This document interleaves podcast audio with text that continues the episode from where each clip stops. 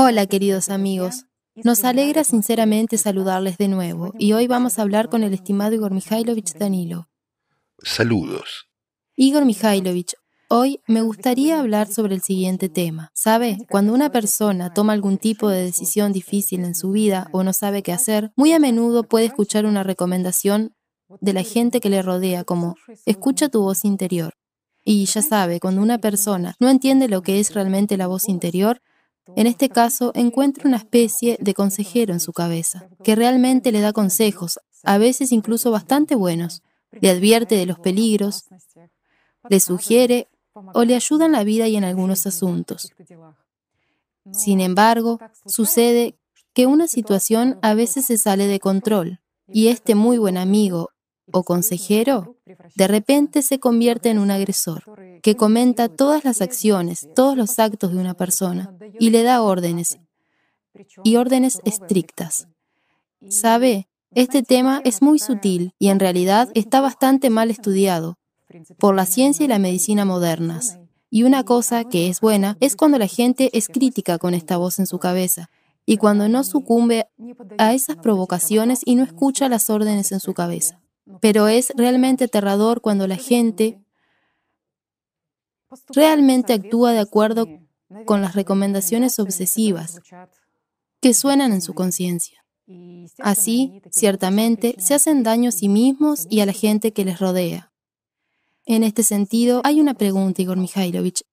En primer lugar, ¿qué deben hacer las personas? Porque entienden perfectamente que la atención médica no les ayuda, la terapia moderna no les ayuda. Buscan ayuda entre ellos o en diversos foros, donde se ofrecen métodos bastante dudosos, relacionados, entre otras cosas, con un estado alterado de conciencia. Pero el resultado de tales acciones y tales experimentos es uno, el agravamiento de la situación. ¿Qué es una voz en la cabeza? ¿Qué causas la originan? ¿Por qué en medicina sabemos que los médicos dicen que es, digamos, la esquizofrenia y es causada por un trastorno de algunas funciones cerebrales? ¿Es siempre así? La pregunta es seria. De hecho, hay tres causas. La primera causa la expresaste, es realmente la esquizofrenia, amigos míos. Se debe, de nuevo, a la propia enfermedad, que es una lesión orgánica del cerebro. Hay también otra razón. Es una interferencia de las llamadas terceras fuerzas. Eso ya es una categoría del misticismo. Ya estamos pasando al esoterismo y al misticismo. Y tocamos una tercera parte aún más mística que, supongo, es básicamente la más frecuente. La subpersonalidad. Son expersonalidades que viven casi en cada persona en gran número a veces. ¿Se puede considerar a las subpersonalidades como terceras fuerzas? No, no se puede. De nuevo, hay una diferencia muy importante aquí. Las terceras fuerzas influyen en una persona desde fuera, mientras que la subpersonalidad influye en una persona desde adentro. Es interesante. Es decir, para entenderlo, digámoslo así, si miramos la estructura humana, el ser humano no es solo una parte visible que observamos, sino que también hay un componente energético. No se puede discutir eso. Todo lo que está vivo emite energía. Hay ciertas leyes. Y ha habido efecto Kirlian, donde se demostró que una parte amputada está intacta en términos de energía. Así que está claro, hay una estructura energética, y en esta estructura está lo que llamamos el alma, como es generalmente aceptado. Es lo que viene en el octavo día desde el nacimiento de un humano, cuando un humano se convierte en humano. Y sobre este portador, sobre esta alma, gracias a la cual, por cierto, se forma nuestra personalidad, es decir, precisamente nosotros nos formamos, y ya como un reflejo se forma la conciencia secundaria, en cuanto a la conciencia primaria o conciencia animal, como también se le llama, se origina en el vientre materno junto con todos los órganos, por así decirlo. Es primitiva y, como hemos dicho repetidamente, puede desarrollarse hasta los 5 o 6 años, digamos, según la edad de la persona. Más tarde se vuelve más sabia, acumula ciertas habilidades, pero permanece en el nivel de su desarrollo a esta edad. Aproximadamente como un primate bien desarrollado, no más, es decir, es una conciencia animal, digámoslo así. Así que en el alma, como portadora, a veces puede haber muchas subpersonalidades. ¿Qué es una subpersonalidad? Es una persona ordinaria, como tú, mi amigo, o Tatiana, o yo, como cualquier otra persona que no ganó la vida, no alcanzó la vida eterna, y por eso pasó a lo que se llama el infierno en las religiones. Sí, esto es doloroso, esto es terrible, esto es problemático, pero el punto no está en lo que siente esta subpersonalidad. La subpersonalidad siempre se esfuerza por... Bueno, de nuevo, aquí hay que entender qué siente una persona al ser una subpersonalidad. Para que se entienda, lo pondré de forma sencilla. Imagina que tú, amigo mío, Simplemente te has tumbado y te has relajado hasta tal punto que no sientes tu cuerpo en absoluto. Este es exactamente el estado de su personalidad. En otras palabras, permanecerás tal y como eres, pero llega una tremenda comprensión y conocimiento de ese mundo que no percibimos, que nuestra vida cotidiana consideramos como fantasía, ficción, algo más allá, como religión, magia y todo lo demás, es decir, todo misticismo. Entonces, después de que una persona deja su cuerpo perecedero, todo este misticismo se convierte en realidad y la persona se enfrenta a una realidad muy dura.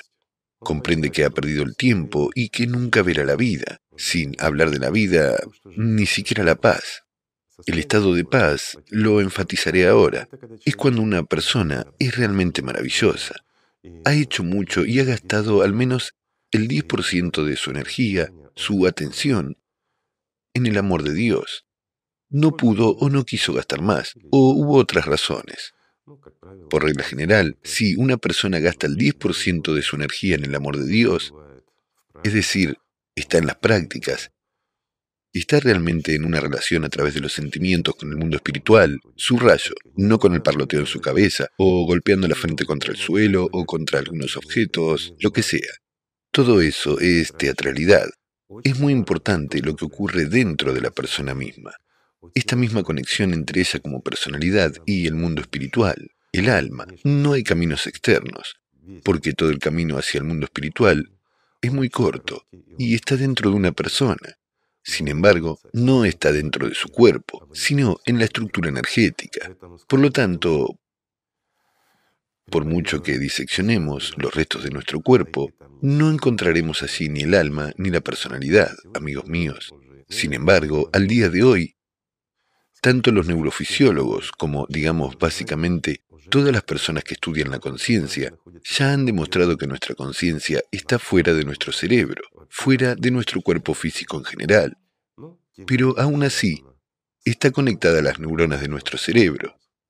Por lo tanto, la subpersonalidad es lo que se encuentra en la superficie de nuestra alma. En otras palabras, se convierte en un coágulo de energía, llamémoslo así, que simplemente está extendido como... Una burbuja de jabón. Sí, tomamos una burbuja de jabón que es iridiscente con diferentes colores. Y puede haber una masa de tales manchas jabonosas en la burbuja de jabón.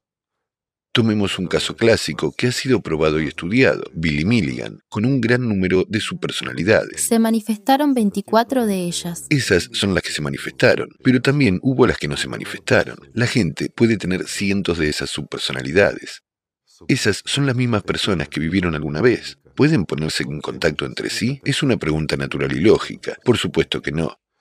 ¿Pueden contactar con la personalidad, es decir, con la dominante? ¿Contigo, amigo mío? Sí, pueden, pero no todas, sino las que tienen poder. Y aquí nos acercamos al punto de que lo principal y muy importante en el mundo del que estamos hablando, mientras que, perdón, eso ya es el nivel de la sexta dimensión, casi bajo la séptima dimensión. El mundo de las energías. Es el mundo de las energías. Allí no hay materia ya es una física diferente. Una física completa, absolutamente diferente. Entonces, lo más precioso, lo más importante, y en realidad lo más valioso allí, es la fuerza que se llama Abril. Hubo una transmisión sobre esto. Tatiana y yo hablamos de ello. Sí. O, para decirlo simplemente, anti-Alat. Está claro que Alat es más valioso, pero, perdona, Ni las subpersonalidades, ni las terceras fuerzas y similares pueden proceder con Alat. Eso es para dejarlo claro. Sin embargo, con una cantidad suficiente de esta energía que pueden acumular... La cuestión es, ¿cuánta energía puede acumular una subpersonalidad? ¿Saben? Una vez le preguntaron a un sacerdote, Padre, ¿cuánto alcohol puede beber usted? Dijo, bueno, si es al aire libre y con un buen aperitivo, hasta el infinito. Ven, es gracioso, pero es así. ¿Cuánta energía puede acumular una subpersonalidad? Tanta como puede acumular una persona en posesiones materiales o en dinero. Usemos el lenguaje sencillo. Al fin y al cabo, todo se repite fractalmente, amigos míos. ¿Han visto al menos una persona, digamos, verdaderamente rica, que pare y diga, ya tengo suficiente? Sí, se nos muestran algunas personas que hacen donaciones benéficas, que donan toda su fortuna a fundaciones y que paran, pero todas esas son situaciones forzadas, y la mayoría de las veces estas fundaciones benéficas son propiedad de estas personas ricas o de sus familiares, y así evitan los impuestos. Lo hacen simplemente para que sus familiares, a los que legan su riqueza, no paguen impuestos. Esta simplemente pasa por herencia junto con la fundación benéfica, mientras que la gente sigue utilizando estos fondos como lo hacía antes. Por desgracia, en nuestra sociedad prevalecen los dobles estándares. Es que una persona, una persona rica, subrayo, no quiere realmente desprenderse de su dinero. ¿Por qué? Se esforzó, acumuló. Este es el sentido de su existencia. Supuestamente hace su existencia más fácil, como si mejorara su vida. Bueno, aquí hay supuestamente, y como sí, y supuestamente tiene dinero, y supuestamente no lo tiene. ¿Por qué? Porque en la actualidad una fortuna puede desaparecer en un instante. Y una persona pasa de ser rica a ser pobre y similares. Sin embargo, en aquel mundo, todo es exactamente lo contrario. Si la subpersonalidad tiene suficiente energía abrir, sus capacidades se amplían hasta el punto de desplazar a la personalidad, es decir, a ti, amigo mío, de tu cuerpo. En ese momento puedes dormir o puedes como un conejo casado, mediante, digamos, la conciencia primaria, observar la pesadilla que está ocurriendo. Pero no puedes hacer nada. El cuerpo no te obedece, no lo sientes, lo ves todo como en un sueño. O, por el contrario, puedes sentir una tremenda ráfaga de energía, oír una voz que te indica, ve por aquí, no vayas por allá. Dile esto a aquel, o haz esto aquí. Te indica esas mismas fórmulas de las que no sabías nada. Tú, amigo mío, eras como la mayoría de nosotros. No aprendiste química, no aprendiste física, mientras que en ese caso una voz en tu cabeza empieza a decirte algunas cosas de la física y creas una fórmula única. Genialidad. Simplemente la genialidad, de la nada. O escuchas que te dan una tarea, por ejemplo, sumar, restar o una tarea matemáticamente complicada y al instante escuchas la respuesta que pronuncias y todo el mundo se levanta y te aplaude. Llamas mucha atención, pero tú, como personalidad, amigo mío, no sacas nada de ello. En cuanto a la atención que entra, el 10% se la lleva la subpersonalidad que te dice esto y el 90% se la lleva el sistema. Y resulta que cuando le das ese 10% a la subpersonalidad y el 90% al sistema... No lo das. La subpersonalidad lo toma ella misma. Si la subpersonalidad se conecta, incluso en esa simbiosis, es dominante. La personalidad es solo un peón en ese caso. Frecuentemente, la subpersonalidad lleva a uno por la vida indicándole y diciéndole, y uno está seguro de que tiene un ángel de la guarda que lo protege. Al final, la subpersonalidad no hace más que tenderle una trampa a la persona, le quita la vida, le quita todo lo que puede. ¿Por qué? Recuerden, amigos, que cualquier subpersonalidad es una perra. No importa lo buena que haya sido una persona cuando estaba viva, cuando se convierte en una subpersonalidad, se convierte en una bestia, una bestia insaciable, devoradora y jodidamente inteligente. Perdón por la jerga, pero es así. ¿Por qué? Voy a explicarlo. Aquí tenemos alma, tenemos conciencia, tenemos moral, honor y la observación de otras personas ante las que queremos quedar bien. Porque es valioso para nosotros lo que la gente piensa de nosotros, lo que dicen de nosotros. ¿No es cierto, amigos? Sales, ¿cómo me veo? Dices algo. ¿Qué pensarán de mí? En cuanto a la subpersonalidad, no le importa en absoluto la opinión de nadie. ¿Por qué? Conoce el mundo y tiene fuerza conociendo y comprendiendo todo, está libre de todos los patrones humanos. ¿Por qué? Porque la subpersonalidad está muy resentida con Dios, como muchos de ustedes, amigos. Porque Dios no dio, Dios no hizo, no indicó o no envió, pero se olvida que todos los días Dios le tendió la mano, todos los días, amigos. Pero nos negamos. Mientras estemos vivos, todo está bien para nosotros. Pero cuando cruzamos ese umbral, lo perdemos todo. La empatía está fuera de cuestión cuando ni siquiera eres discapacitado. Estás muerto. Sin embargo, toda la subpersonalidad tiene un miedo terrible a la segunda muerte. La segunda muerte ha sido mencionada en todas sus religiones, amigos. Es inevitable. La segunda y la última muerte. ¿Por qué? Porque es un abismo. No importa cuánto sufra, no importa en qué estado esté la subpersonalidad, la conciencia que se queda se vuelve mucho más fuerte domina totalmente a la personalidad en el estado de su personalidad. Quiere vivir. ¿Por qué? Mientras haya un portador, mientras haya un alma, la subpersonalidad recibe migajas de energía para mantener su existencia. Es como ser alimentado a través de Wi-Fi, poco a poco. Pero la subpersonalidad comparte esta energía con la conciencia. La conciencia la comparte con el sistema. Es decir, existe la transformación de Alat del alma a través de la personalidad en anti-Alat. Este mundo sigue existiendo. El sistema sigue dominando. Para la conciencia es bueno. Y la conciencia tiene miedo a la muerte. Es absolutamente inaceptable para ella, porque cuando sucede lo diré de esta manera. Cuando experimentamos dolor en este mundo, experimentamos sufrimiento. Nuestro cuerpo y nuestra conciencia están sufriendo, mientras que nosotros, como personalidad, no experimentamos en principio el dolor. Recibimos información de nuestra conciencia primaria de que algo está pasando con el cuerpo y que tenemos problemas. Sí, intentamos compensarlo todo, pero a veces, ya saben, seamos sinceros, casi el 99%, quizás un poco menos, quizás me equivoque un poquito, de nuestra población, ni siquiera saben que son una personalidad. Viven creyendo que esta es mi manito, esta es mi piernita, este es mi cuerpito, estoy enfermo, me duele la barriguita, tengo problemitas. La persona está tan desconectada de la verdadera realidad debido a la actividad de las religiones y todo lo demás, debido a que el conocimiento traído por los profetas fue distorsionado. Y los profetas dijeron que tú, amigo mío, eres la personalidad, eres eterno.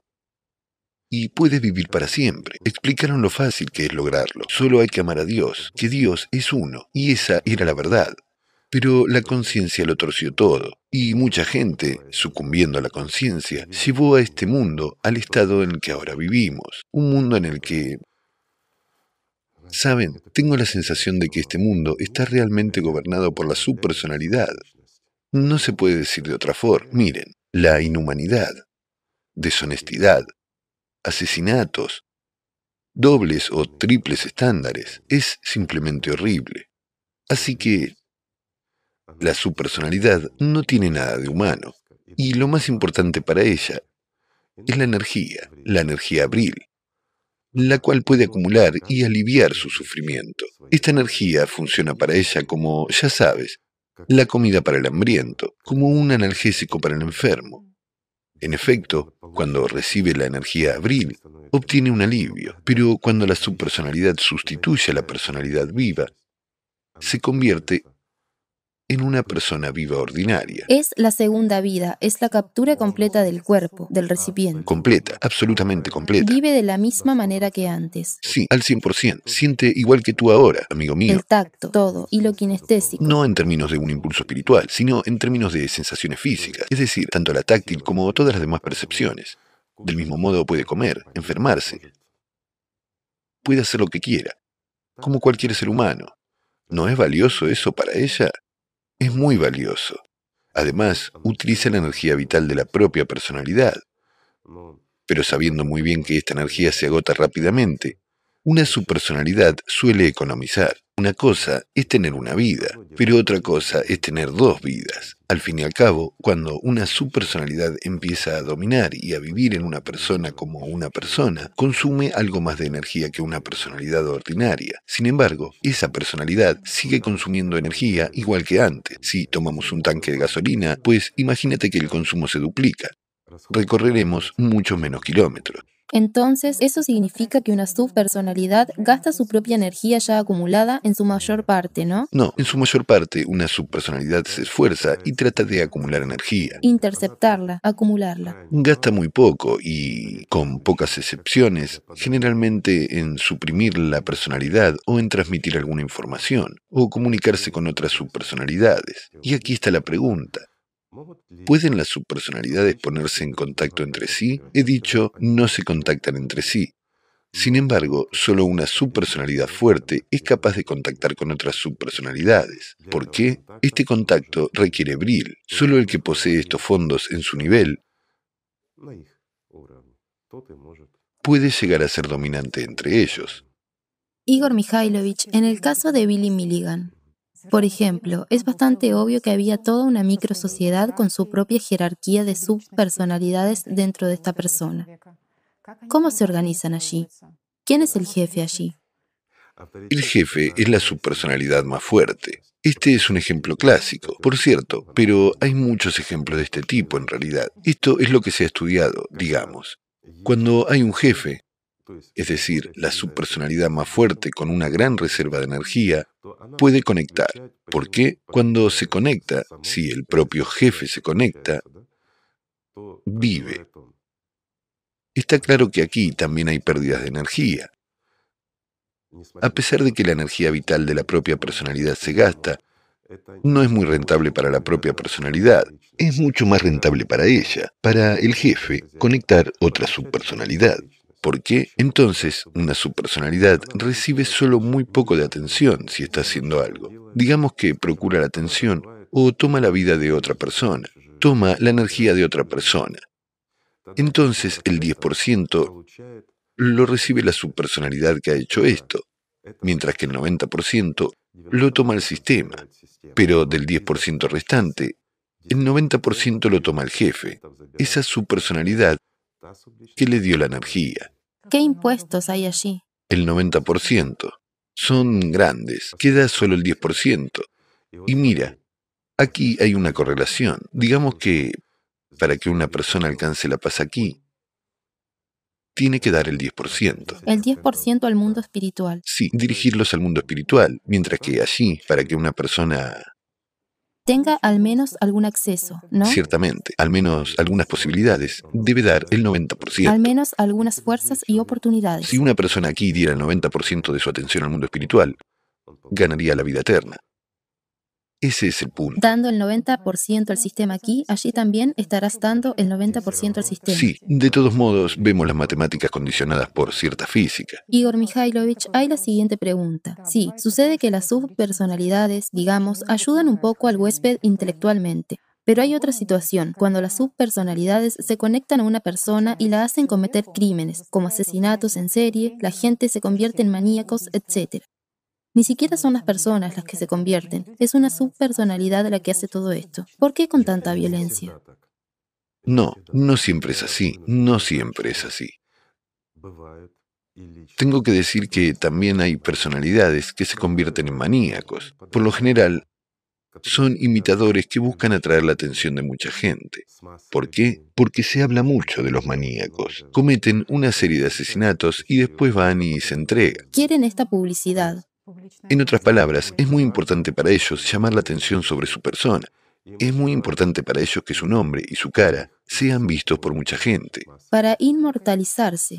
Absolutamente cierto. Es decir, son personas que se preparan para convertirse en una subpersonalidad. En este caso, sí, a menudo, una subpersonalidad puede incitar, pero no controlar. Puede incitar, ya sabes, una especie de consejero silencioso, una voz en la cabeza. Puede controlar, pero en general lo diré así, franca y directamente.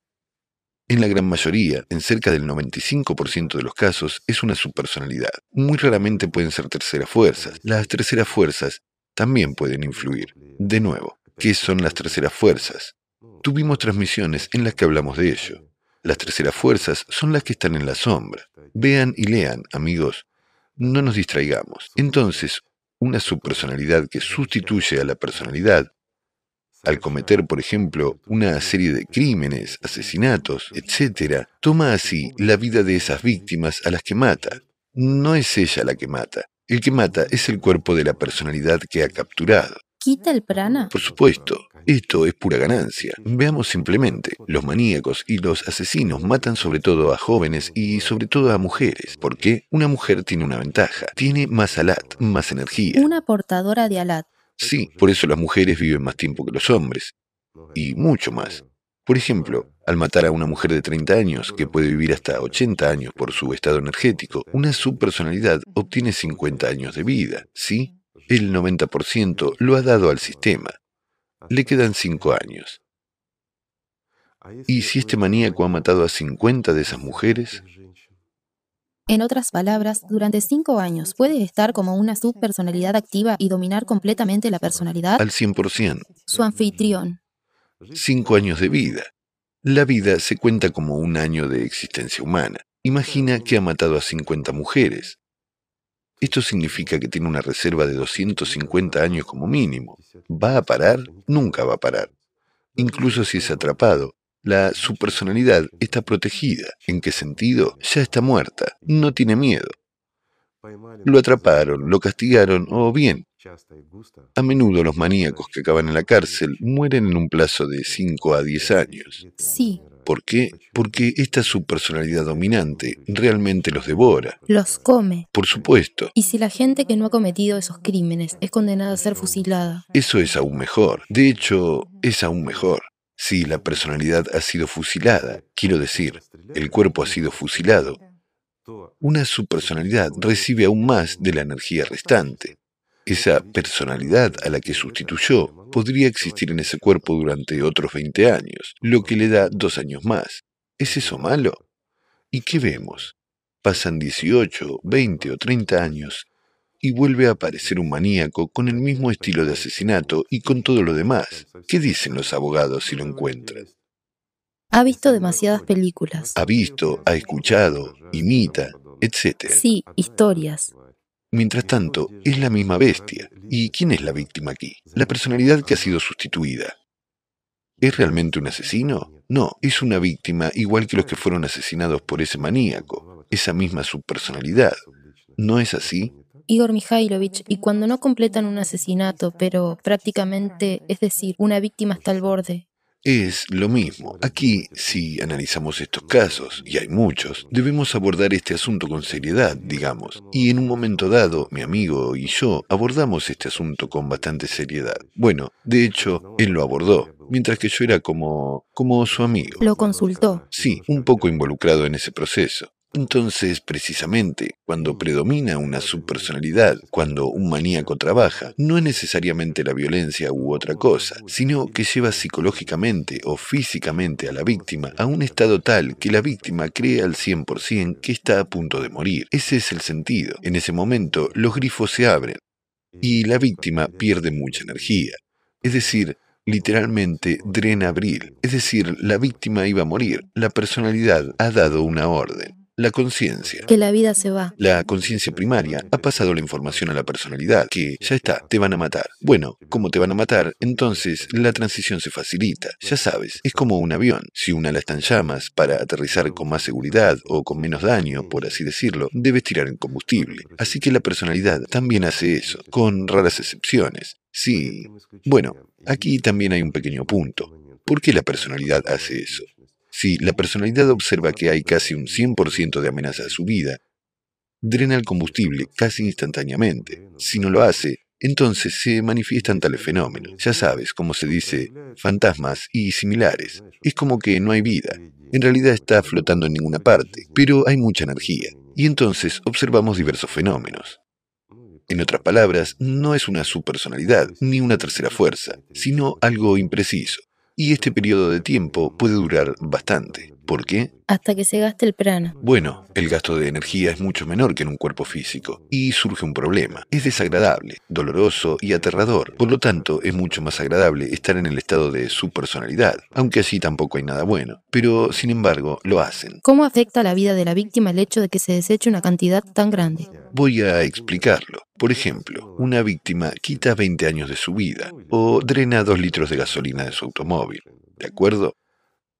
Debería haber vivido 80 años, pero vivirá 60. La subpersonalidad recibe 20 años de vida, dio 18 y le quedan 2 años. Una acción de una tarde, 2 años de vida. ¿Es rentable o no? Imagínense, hay un trato, los costos son mínimos. Por ejemplo, por un dólar invertido obtienes un ingreso de 2 millones. No 2 millones, bien, 365 por un dólar invertido. Obtienes un ingreso de 730. Bueno, 729. ¿Es rentable o no? Bueno, lo digo en sentido figurado. Por desgracia, pero es muy rentable. Eso es exactamente lo que hace. ¿Por qué? Porque es rentable. Extraer la energía abril por cualquier método. Por supuesto. Y lo más interesante, ¿lo sabe la gente? Tomemos de nuevo a Billy Milligan. Después de todo, fue estudiado muy seriamente y por gente inteligente vieron que los electroencefalogramas mostraban que eran personas completamente diferentes. Sí. Era absolutamente comprobable. Nuestro grupo neuronal, cuando vivimos en él, se ilumina absolutamente igual e idéntico. Es imposible confundir dos encefalogramas de personas diferentes. Eso es irreal. Es como un patrón de retina, como las huellas dactilares. Así es el trabajo de nuestro grupo neural. Esto demuestra que era una persona diferente. Sí. ¿Saben qué más demuestra? Lo más terrible. ¿Por qué no se enfatizó y por qué no se fue más allá? Voy a contar la prehistoria. Mi amigo, un buen amigo mío, defendía una tesis en su tiempo. Una vez mencioné que esta tesis fue inmediatamente destruida junto con los documentos. Era exactamente una prueba de que hay vida después de la muerte digámoslo suavemente, y que está en tal forma particular. Se basaba, de hecho, en investigaciones científicas fundamentales, incluyendo el examen de maníaco y masas de otras personas, etc. Sin embargo, al estudiar esos mismos electroencefalogramas y realizar pruebas psicológicas, está claro que defendió su trabajo en la psiquiatría, con un poco de énfasis militar. Pero no importa. El hombre simplemente tenía ese trabajo. Descubrió algo que realmente asustó a mucha gente. Y mucha gente que estudiaba. Por cierto, él y yo conocimos a gente que estudiaba a los maníacos, psiquiatras, investigadores y demás. Entendían perfectamente lo que pasaba. Pero todos se asustaban. ¿Sabes por qué? Daré un ejemplo sencillo. Tú y yo podemos hablar. Pero ni un solo científico puede oficialmente salir y hablar de esto. ¿Por qué? Porque la opinión de un científico respetado, que además lo demuestre y lo cuente todo basándose en pruebas, sería un desastre para este mundo. Mientras que el hecho de que nosotros hablamos, bueno, somos nosotros los que hablamos, es nuestra opinión personal, ¿verdad? ¿Acaso puede marcar la diferencia en este mundo? Por así decirlo. Ahora miren aquí. Si un electroencefalograma cambia cuando cambia la personalidad, significa que nuestro cerebro es simplemente una herramienta que realiza la función de recibir y transmitir información. Es una superestructura joven, digamos, mientras que la antigua desempeña el papel del mismo cerebro animal como el de los monos. ¿Me explico? Retransmite indiscriminadamente todo lo que se le da sin ningún análisis crítico. Absolutamente cierto. Así que lo digo una vez más. ¿Me explico, amigos? En otras palabras, el ser humano es mucho más complicado y totalmente diferente de lo que estamos acostumbrados. Y este conocimiento es tan peligroso, radicalmente peligroso. ¿Por qué? Porque socava todo. Todas las instituciones simplemente se derrumban. Ni siquiera estoy hablando de la medicina y la psiquiatría. Está claro, allí hay muchos problemas. Primero, la política. Segundo, todas, subrayo, todas las instituciones religiosas simplemente dejan de funcionar como solían hacerlo, por decirlo suavemente. ¿Por qué? Porque el fundamento y el soporte principal en todas las religiones es el destino después de la muerte y la incredulidad de la gente en él. Hay juego, interconexión y demás, mientras que en este caso Resulta que... Hay un conocimiento puro de esto. Un conocimiento puro. Resulta que la vida después de la muerte existe. Resulta, amigo mío, que no vas a morir. Y tienes el derecho de elegir. Elegir la vida eterna o convertirte en una subpersonalidad. De nuevo, convirtiéndote en una subpersonalidad, tienes dos opciones.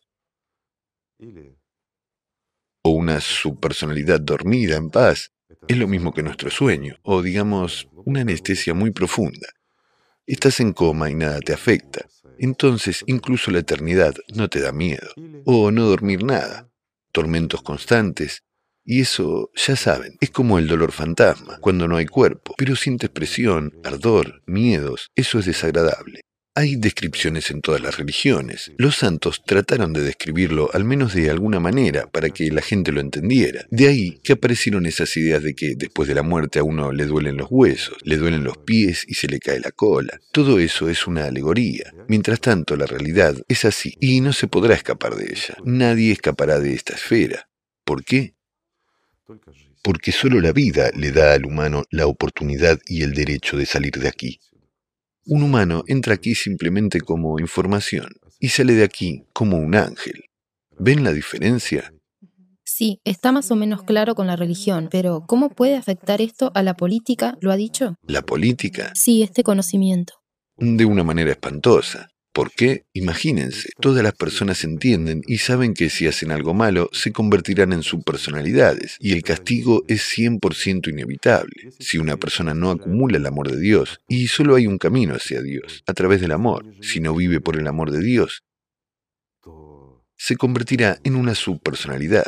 Y aquí los políticos dicen, tienes que ir a luchar, matar a alguien. Comprende el valor de la vida. Efectivamente. Mientras que la política moderna del formato consumista. ¿En qué se basa la política moderna del formato consumista? En los enemigos, en los criminales, etc. ¿No es cierto? Lo es. ¿Acaso se basa en el amor? el respeto mutuo, los beneficios y todo lo demás. Hay unos pocos países que más o menos no dependen de nadie no se meten en ningún escándalo, con muy poca población y casi no tienen delincuencia. Así tienen otros intereses y viven prácticamente como en la sociedad creativa ya. Sí, hay algunos con muy poca población, mientras que en todos los demás países, sobre todo en los grandes, seguramente debe haber un enemigo, seguramente debe haber terroristas. Las autoridades deben justificar su existencia, ¿no es así? ¿Por qué vivimos tan mal? ¿Y en qué gastan mucho dinero? Simplemente lo sacan de nuestros bolsillos. Después de todo, en cuanto te lo quitan, ya es dinero del Estado, es decir, de nadie, así que se lo gastan donde les haga falta a ellos, pero a ti nadie te informa y no te lo dicen, ¿no es así? Lo es. Esa es la respuesta del por qué se necesitan criminales, por qué necesitamos. Lo diré simplemente, si las autoridades estuvieran interesadas o la gente estuviera interesada en que no tuviéramos crimen, no lo tendríamos. Si la gente quisiera vivir en paz, viviría en paz. Pero un humano, la conciencia humana, la conciencia primaria, ¿entiendes cuál es el problema? Percibimos mucha información a través de la conciencia primaria, porque es la primera que se encuentra en el flujo de información, especialmente lo que viene de la televisión. Algo más, alguien salta y nos cuenta algo desde el escenario. Este es su pensamiento crítico, el verdadero. No está en el cerebro, sino es la conciencia primaria. Es la conciencia primaria, a través del cerebro, a través de los órganos de percepción. Lo formatea todo. Y la conciencia secundaria a menudo interfiere con su lógica y su comprensión de los procesos. Pero el producto final se transmite a través de la conciencia primaria a la personalidad. ¿En qué están interesadas las conciencias secundaria y primaria? En el poder bril, en la energía. Son como dos egoístas. No perciben holísticamente todo nuestro organismo y especialmente la personalidad como huésped. ¿Por qué? Porque las conciencias, tanto la secundaria como la primaria, siempre están luchando por el alfa. Un niño, miren a un niño. Al fin y al cabo, los niños siempre intentan dominar a la familia. El mayor sobre el menor, el menor defiende su yo. Es como con los animales, una lucha constante por el dominio. Del mismo modo, nuestra conciencia se comporta en relación con nosotros, con la personalidad. Si un humano no desarrolla la personalidad, más aún, si no sabe qué es personalidad, entonces está oprimido. Es solo una criatura a la que se le arranca, se le roba y finalmente se le mata. Aunque le den esperanzas, lo manden a la religión, incluso hagan de él un fanático religioso. ¿De qué sirve si no hay amor en él y no hay vida en él? Mientras que es imposible ganar la vida simplemente realizando alguna teatralidad o rituales, sería demasiado fácil, amigos míos. Solo hay que seguir ciertas reglas y vives. Pero trata de vencer a Saitán en tu cabeza. Y esto es realmente así. Y sin vencer a Saitán, pasando por encima del Saitán, llegar a Dios y ganar la vida. ¿Qué puede ser mejor? Una pregunta sencilla, pero es imposible hacerlo sin vencer a Saitán. Él no te dejará ir a Dios.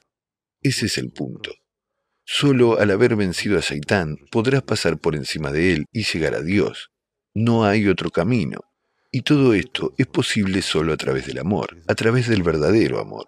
Ese es el punto. Así que resulta, Igor Mikhailovich, que esta fuerza abril determina quién dominará, quién será el alfa en todos los niveles, como en el nivel de la conciencia primaria o secundaria. Por supuesto. Espera, Tatiana, ¿acaso no es así con nosotros? Permíteme que te dé a ti y a nuestros amigos un ejemplo sencillo, porque la gente también dirá, bueno, es así con ellos, pero no con nosotros. Pero es exactamente lo mismo con nosotros, amigos míos. Un ejemplo sencillo. Ocho personas están sentadas en una habitación. Digamos, celebran ruidosamente el cumpleaños de alguien. El wifi gratuito.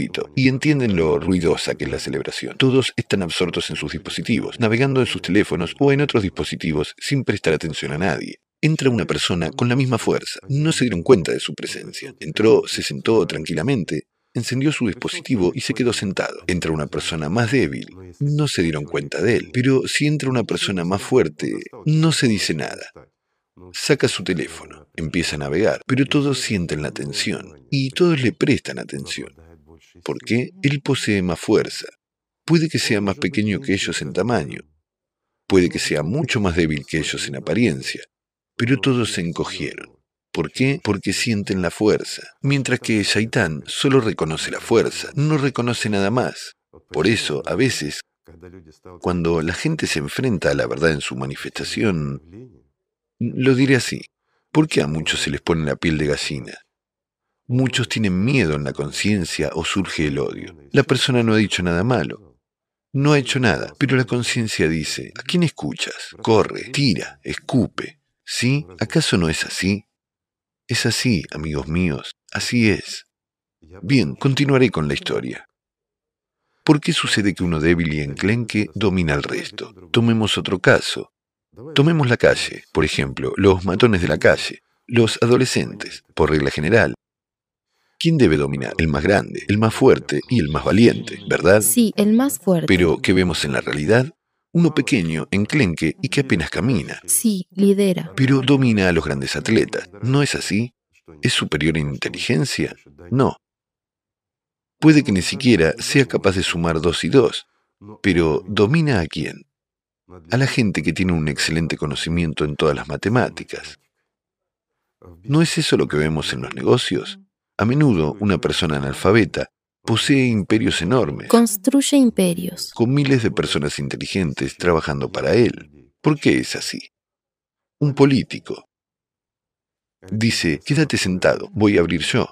Ya conoces esta expresión, el más tonto que puede ser, pero se convierte en un político y le damos nuestros votos. Llega, roba descaradamente y nos engaña, pero le seguimos creyendo. ¿Por qué es así? Es un gran orador. ¿Qué orador? Es la fuerza abril. Sí. La que está en él. Por eso, cuando empezamos a prestar atención, la reforzamos aún más. Esa es la verdad de la vida. Por lo tanto, la fuerza abril soluciona muchas cosas tanto allí como aquí. Pero nuestra conversación de hoy, por lo que entiendo, es sobre las subpersonalidades. Oh, hay muchas preguntas, Igor Mikhailovich. Y las terceras fuerzas, ¿verdad? Cuantas más respuestas usted da, más preguntas relacionadas surgen. Más preguntas surgen, lo sé. Sí, muchas. Es un tema muy interesante. Y hay otra pregunta, Igor Mikhailovich. ¿Es un maníaco o alguien en quien se ha activado una subpersonalidad una víctima del tiempo? Hay observaciones, sí, estoy de acuerdo contigo. Hay pruebas cuando las fechas de los crímenes coincidieron con ciertos cambios en las condiciones meteorológicas, cambios en las fluctuaciones de la presión barométrica. Antes de las tormentas eléctricas, antes de los eclipses y similares, así como ciertas fases lunares. Por supuesto que los hay. Lo diré así. ¿Por qué? En todos los casos hay un debilitamiento del campo electromagnético. En todos los casos. Entonces, el debilitamiento del campo electromagnético contribuye a la activación de una subpersonalidad. De nuevo, ¿por qué observamos que últimamente el número de este tipo de manifestaciones ha aumentado? Porque nuestro campo electromagnético en el planeta, en su conjunto, está cambiando, se está debilitando. Mucho está relacionado con esto en realidad. Igor Mikhailovich, ¿qué siente la personalidad cuando hay activación de, digamos, una subpersonalidad? ¿Dónde está esta personalidad? ¿Está en un sueño o ve lo que se observa? ¿Y qué pasa con la personalidad cuando las terceras fuerzas influyen en ella? Bueno, son cosas diferentes. Por ejemplo, empecemos con la influencia de las terceras fuerzas. ¿Qué es lo que una persona suele sentir en este caso? Lo siente en el nivel físico. Y lo primero que siente cualquier persona, subrayo, en el nivel físico, porque no todo el mundo ha dominado el nivel energético, digamos, prácticas especiales como la pirámide o el Chetvery. Sí, el Chetvery. Etc. Hay una sensación de que algo oscuro viene del lado derecho de la espalda desde arriba. Siempre ocurre lo mismo. Como si una ligera oscuridad viniera por la parte de atrás de la cabeza, como si alguien te estuviera presionando. Una persona incluso siente, ya sabes, cómo le está presionando, cómo le está apretando. Y muy a menudo vemos a la gente sí. cuando una persona está como encorvada, como si estuviera bajo un gran peso, como si llevara algo encima. La conciencia se estrecha drásticamente, la periferia desaparece y aquí puede tener lugar simplemente una inserción que sustituye a la realidad que percibes y ves. Es decir, este es el trabajo de, digamos, esos mismos Kandu. La realidad de una persona es sustituida. Está conduciendo y en lugar de peligro ve una hermosa carretera libre, pisa el acelerador y vuela hacia un precipicio. Esto es simplemente una sustitución de la realidad. O digamos que, bajo la influencia de una tercera fuerza, una persona comete un delito. Una orden. Sí, en su interior entra una orden. Bueno, es esa misma hipnosis, solo que a distancia. En una persona se manifiesta una enorme emoción, odio u otra cosa, y estalla, comete un crimen, y después dice, ¿qué he hecho? En otras palabras, está controlado. Especialmente si la gente toma alcohol o drogas, es fácilmente susceptible a la influencia de estas terceras fuerzas. Por eso, a menudo, ocurre tanta negatividad en este estado, y luego se justifica con el alcohol o con otra cosa es la influencia de ciertos seres sutiles, digamos, de terceras fuerzas. Otro efecto es el estrechamiento de la conciencia. La persona está como distanciada, pero ve lo que sucede. Sin embargo, siente el cuerpo y se da cuenta de lo que ella misma está haciendo. Y esta es la distinción más importante.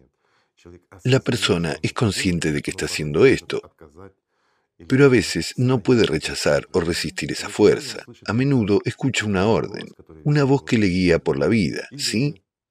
O escucha por primera vez una voz que le dice claramente, como mi voz, ya saben, ¿por qué estás sentado? Levántate. Ve y sírvete un té. Ya sabes, ese tipo de cosas. Así que se levantó, fue y se sirvió un té. ¿Por qué? Te lo ordenaron. Solo que en ese caso, las órdenes pueden ser peores y estar condicionadas por la responsabilidad penal, digamos. Pero cuando actúa una subpersonalidad, todo es completamente diferente. Una persona puede simplemente quedarse dormida. Es como un sueño. ¿Por qué? Porque se rompe la conexión de la personalidad con la conciencia primaria. Y ya está. Una subpersonalidad sustituye al humano por completo. Y ya es una subpersonalidad, igual que tú, el mismo ser vivo, pero con una comprensión y conocimiento de la realidad. De la verdadera realidad. No la que nos impusieron desde la infancia y que la conciencia secundaria apoya con gusto. Y ya está. Es decir, te despiertas, pero la situación ya no está a tu favor. Y luego te sorprendes al descubrir que has cometido un delito. Están tus huellas, te han visto y demás. ¿Lo ves? Como el mismísimo Billy Milligan, por ejemplo. Sí. Y hay muchos de ellos. También hay otro tipo de influencia, y también es frecuente. Cuando una persona, al igual que bajo la influencia de terceras fuerzas, observa desde un lado en el nivel de la conciencia primaria, y como personalidad se da cuenta de que ahora está cometiendo un delito. Pero aquí hay una clara distinción. La persona no controla su cuerpo, no lo siente en absoluto. Siente como si una fuerza poderosa se hubiera apoderado de él y estuviera haciendo algo en su lugar. Y ve con sus ojos lo que está sucediendo, pero no puede hacer nada en absoluto, no puede sentir su cuerpo. No tiene ningún control. Para él es un horror y la comprensión de lo que está sucediendo. Mi amigo y yo hemos estudiado muchos criminales, asesinos en serie y similares que habían estado bajo la influencia de terceras fuerzas también.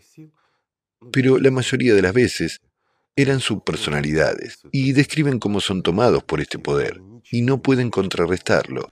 Y aquí hay una clara distinción. Cuanto más fuerte es una subpersonalidad, cuanto más poder hay en ella de ese mismo bril, más claro y más fuerte bloquea a la personalidad. En otras palabras, la personalidad no recuerda nada en absoluto. Le dicen que ha matado, que lo estaba haciendo, pero él dice, no fui yo. Pasa todas las pruebas del polígrafo. Realmente no era él. ¿Por qué? Porque estaba dormido en ese momento. Simplemente se desconecta de la realidad, pero su cuerpo comete el crimen. Hay otra pregunta. Si también tomamos a Billy Milligan, después de todo, las subpersonalidades muy raramente liberaron al propio Billy a esta misma personalidad. Por supuesto. Porque en cada intento de manifestarse aquí trató de suicidarse. Suicidarse. Entonces, ¿estaban esas tendencias suicidas relacionadas con el hecho de que él entendía lo que las subpersonalidades estaban haciendo? No. ¿Y quería detener esto? No. Fue su necesidad. De nuevo, se activa el mecanismo de la personalidad. Es un mecanismo de defensa. Siendo muy consciente de que su vida se estaba acabando, quería vaciar los tanques y marcharse lo antes posible. ¿Por qué? Es la activación de... Bueno, de nuevo, un piloto está volando un avión y hay un incendio. Él entiende que el motor está en llamas y hay tanques de combustible en las alas que podrían explotar. Y el piloto tiene la necesidad de vaciar los tanques para evitar una explosión, encontrar una plataforma y aterrizar en algún lugar. Es decir, la necesidad de drenar la energía vital para no quedarse ni aquí ni allá para no vagar después en peores condiciones, sino salir como una subpersonalidad. Ya saben, cuando una persona, digamos, vuelve a su cuerpo y se da cuenta de que su cuerpo ya ha sido explotado por alguien, esto provoca, ya sabes, es difícil de imaginar si uno está acuerdo, pero es posible. Yo haría un paralelismo comparativo. No es exactamente así, pero, por ejemplo, alguien ha tomado tu automóvil, o a veces lo toma, digamos, tu marido, tu mujer o un amigo, da igual. Y cada vez que te subes al automóvil, todos los ajustes están desordenados. Imagínate, el asiento está ajustado de manera diferente, los espejos están ajustados de manera diferente, tu radio preferida está apagada, alguna otra melodía está encendida, o, por ejemplo, algún otro programa está configurado así. ¿Verdad? Y el tanque no está lleno. Sí, y como siempre, el tanque está casi vacío y el automóvil está sucio. Y además hay mucha basura en el automóvil. ¿Te molesta? Te molesta. Del mismo modo, la personalidad que vuelve a su cuerpo después de la explotación siente que el cuerpo ha sido explotado y no es el mismo. Y cada vez esto empeora y oprime mucho y lo asusta, por supuesto. Después de todo, si un humano como personalidad no se dedicó a su autodesarrollo espiritual en primer lugar, ¿por qué? Porque Sí, la teoría está bien. Tatiana y yo les estamos contando la teoría ahora, ¿sí? Pero, amigos míos, hasta que ustedes mismos no se ocupen de su propio desarrollo espiritual, precisamente del desarrollo espiritual, no comprenderán plenamente la complejidad de lo que estamos hablando. ¿Por qué? Teóricamente, podemos imaginar o entender algo, pero cuando lo experimentas en la práctica, cuando lo ves, y cuando esto se convierte en la misma realidad cotidiana para ti como el desayuno de hoy, todo es natural. Entenderlo es difícil. ¿Por qué? Porque nos han educado así. Desde la infancia nos dijeron que es imposible. Y cuando nos enfrentamos a algo, me refiero a otro mundo, recibíamos mucha información contradictoria, que, de hecho, no correspondía con los hechos. Por desgracia, esto es cierto. Así es nuestro mundo. Igor Mikhailovich, hay la siguiente pregunta. Si vemos que cuando una subpersonalidad se apodera del cuerpo de una persona, su electroencefalograma cambia, digamos. Sí, ¿Es posible inventar alguna tecnología nueva que sea capaz de detectar que una nueva personalidad, su personalidad, acaba de entrar en este recipiente? ¿Y sería posible, sabiendo que las intenciones de la subpersonalidad no son dar alguna fórmula brillante a la persona, sino cometer algún tipo de delito, por ejemplo? Llenar sus propios tanques, ¿sí? Sí. ¿Se puede prevenir esto? No sé, tal vez Bagra, tal vez el ojo de Dios, tecnologías. Bueno, sí, tú y yo hablamos una vez de las tecnologías que... Permiten desactivar, De acuerdo. detectar y, digamos, desactivar la subpersonalidad a tiempo. ¿Qué es lo que ve, digamos, ese mismo aparato, ojo de Dios, el que prácticamente ya deja de ser irrealidad? ¿Qué ve? De nuevo, ve el trabajo de nuestro cerebro. Es como, ¿saben? Una resonancia magnética. Es una máquina de tomografía de emisión. Es decir, todo brilla. Es incluso mucho más genial y visible que en un electroencefalógrafo. Es realmente como la huella de cada persona. Es particularmente estable, digamos, y pertenece solo a este individuo. Es imposible de confundir, al igual que por la retina de uno o las huellas dactilares. Y podemos ver a una persona donde quiera que esté, en cualquier momento. Bien, supongamos que configuramos una inteligencia artificial. Tan pronto como se produzcan cambios en este punto, mientras que este dispositivo, miramos el prototipo, este dispositivo realmente puede distinguir un reemplazo. Eso es cierto. Y vemos que la personalidad es reemplazada por una subpersonalidad. Pero esto no es un delito.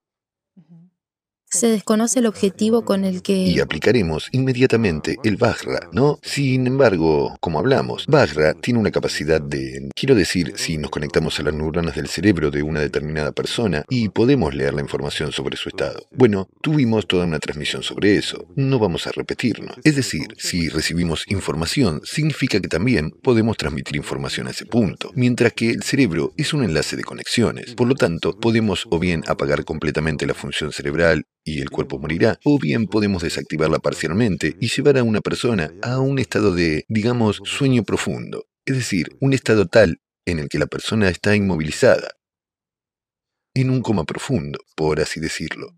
No puede ni hacer daño ni nada, y entonces podemos analizar la situación. Sin embargo, ¿cómo podemos determinar eso? Después de todo, un humano piensa en imágenes. Sí, Imágenes, estoy de acuerdo. Si estudiamos, por ejemplo, una vaca, ¿de acuerdo? Tomemos, ¿qué tipo de vaca? Blanca y negra. Vemos una vaca blanca y negra. La vemos en nuestra cabeza o mirando una fotografía. Un determinado grupo de neuronas se ilumina en nuestro cerebro. Cada vez que vemos esa vaca, la misma o parecida, pero blanca y negra, con ciertas manchas, se ilumina un determinado grupo de neuronas. Lo detectamos y la inteligencia artificial lo memoriza. Entonces aparece una vaca pelirroja. Hay una diferencia. Ya es un patrón diferente. Sí, se añaden ciertas neuronas, mientras que otras se apagan. Esto también lo memorizamos. Gracias a esto, podemos leer, por ejemplo, qué neuronas se encienden. Bueno, en primer lugar, es una cantidad enorme de trabajo. Si nuestros amigos informáticos creen que queremos algo así, sabes, te diré algo. Si molestas a un sacerdote, digamos, un sacerdote ortodoxo, puede que te peguen con un incensario. Pero si molestas a un informático, puede que te pegue con un portátil. ¿Ves? Así que no quiero molestar a nuestros chicos. ¿Por qué? Porque es un trabajo enorme y minucioso que puede llevar una gran cantidad de tiempo. Es difícil, pero es posible. Es mucho más fácil verlo a través de las emociones. ¿Por qué? Porque es necesario de todos modos. Es necesario. Supongamos que una persona está a punto de cometer un delito. ¿Qué ocurrirá? Una oleada de adrenalina. Eso es inevitable. Una respuesta a la adrenalina. Analicemos una situación. También habrá miedo. Para que quede más claro, el miedo es adrenalina. También, sí. Es lo mismo. Vemos que en un punto determinado, con una precisión de un centímetro, Digamos, hay una persona y otra a su lado. Se produce una liberación de adrenalina en una y en la otra, mientras que después todo el grupo neuronal se apaga en la segunda persona. Esto significa que uno de ellos ha matado al otro. Amigos, ¿creen que esto es lógico? Es lógico. Significa que no será difícil encontrar a esa persona. No importa dónde se esconda. Es imposible esquivar eso en absoluto. Así que de todos modos, las fuerzas de seguridad vienen y no importa dónde esté, se lo llevan y lo acusan de un delito. ¿Correcto? Pero esto ya es un hecho, es un delito cometido, si está probado y demás. Pero ¿podemos evitarlo de alguna manera? Por ejemplo, hacer que una persona no huya del lugar. Es decir, usamos esa misma herramienta, como dijimos antes, el Bajra, e inmediatamente ponemos a esa persona en coma, ¿de acuerdo? Y el criminal se queda donde está, vemos dónde está, y llegan los especialistas. Ahora analicemos la situación de una manera diferente. Esto es todo lo que vemos, vemos destellos. El sistema identifica, este es Iván Ivanovich Ivanov, y el otro es Petrov Petr Petrovich. En nuestra opinión, Ivanov mató a Petrov, Ponemos a Ivanov en coma y la policía se traslada al lugar. Llegan y ven una situación. Dos jóvenes, por ejemplo, se han acercado a un acantilado o dos jóvenes caminan por el bosque. Lo diré de forma sencilla y un lobo sale corriendo hacia ellos. ¿Sí? Ambos se asustan. ¿Una oleada de qué sucede? De adrenalina. De adrenalina. Uno consigue subir a un árbol y el otro al correr hacia el árbol es mordido digamos, en las cervicales. Casi he dicho columna cervical. En las cervicales, por un lobo, las arterias se abren. La persona muere casi instantáneamente, es decir, el lobo lo ha desgarrado hasta la muerte. Y hemos identificado que Ivanov mató a Petrov. Lo ponemos en coma para que no huya. Se cae del árbol y el lobo lo desgarra hasta la muerte también. ¿Puede ocurrir algo así? Puede. Mira, cuántas preguntas difíciles se generan, ¿verdad? Sí. O hay un montón de combinaciones. ¿Ves? En otras palabras, ¿podremos verlo? No podremos. Sí, podremos ver que hubo una sustitución en Ivanov, que se activó en él una subpersonalidad. ¿Por qué se activó? Porque la persona se asustó.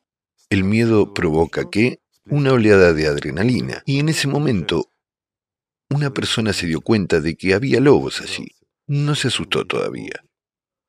Lo escuchó, tembló un poco, y aquí, por ejemplo, como mecanismo de defensa, entra en acción un luchador más fuerte, psicológicamente más fuerte, más estable o más experimentado, que es, digamos, esa misma subpersonalidad. Recordemos a Billy Milligan, ¿verdad? En este caso, para protegerse, el anfitrión pone una subpersonalidad que es activa y fuerte y que salta rápidamente al árbol.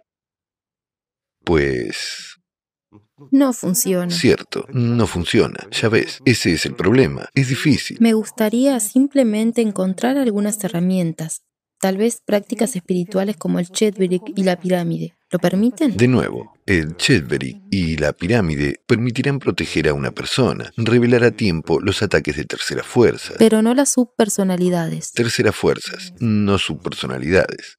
¿Y los geliares? Sí, por cierto, la función de los geliares es proteger la personalidad humana. La pregunta es, ¿dónde están? Esto es bueno. Estas son realmente personas que emprenden el camino del servicio al mundo espiritual. Su propósito y tarea es proteger a las personas de aquel lado, del lado invisible. Pero seamos sinceros, ¿de dónde los conseguimos para hoy y para mañana? Si Dios quiere, tal vez habrá algo. Y tendremos esta función también, digamos así, ¿sí? Pero lo que tenemos hoy en día, entiendo que los que están dispuestos dirán, estoy listo, y así sucesivamente. Pero amigos, enfrentemos la verdad. Después de todo, la mayoría de los que quieren convertirse en geliar emprenden el camino del servicio. Solo quieren llegar al Bajra, llamémoslo así, es decir, a esas oportunidades que pueden utilizar, no solo contra la subpersonalidad, sino también contra la personalidad. Después de todo, un martillo es un martillo amigos míos. El martillo fue creado para construir y hacer cosas. ¿Cuántas veces se ha utilizado el martillo en el crimen? Muchas. ¿No es cierto? Sí, mientras que es para construir. Cierto, fue creado para construir. Así que cuando una persona va con intenciones de conseguir herramientas y no de servir a Dios, nadie le dará esas herramientas. Eso es un problema. Hay otro problema. Incluso empezamos el proyecto y demás. Pero, ¿qué implica geliarismo? Seamos honestos. Implica que la gente debe estar 24 horas en el trabajo. ¿No es así? Sobre todo teniendo en cuenta el estado de cosas que tenemos en la sociedad hoy en día. Como hoy en día, ¿verdad? Por no hablar de otra cosa. Vamos a divagar un poco. El número de suicidios que se ha disparado en Polonia. Sí, entendemos que ahora hay muchos refugiados allí y demás. Hay una especie de situación difícil, pero los suicidios no son entre los refugiados, sino entre la población local. ¿Han visto demasiadas películas de terror o qué? O más bien, alguien hambriento y con ganas de comer ha emigrado a su territorio. Afrontemos la verdad, amigos míos. Así que la función de los geliares y su trabajo es extremadamente importante y necesaria. Pero sí, nosotros iniciamos este proyecto. Todos nuestros amigos lo saben y demás. Pero 24 horas al día, una persona tiene que estar involucrada. Una persona tiene necesidades naturales, digamos, alojamiento, comida, ropa y todo lo demás, ¿verdad? Es una necesidad. Así es el mundo no puede alimentarse del prana del sol, como se inventó, ni de ninguna otra cosa. El cuerpo es el cuerpo, es la física, son cuestiones básicas. Así que tienen que ser apoyados y sostenidos, ¿correcto? Correcto. Pues bien, dada la situación actual, lo siento, amigos, pero se los digo abiertamente. El negocio a través del cual apoyábamos muchos proyectos en Alatra, incluido este, simplemente ha sido destruido. Ya no está. Está claro que algunos dirán, tiene que haber un fondo para días lluviosos, por si acaso, en caso de destrucción o colapso del negocio. Tiene que haber fondos que permitan restaurar el negocio en otro lugar, y así sucesivamente.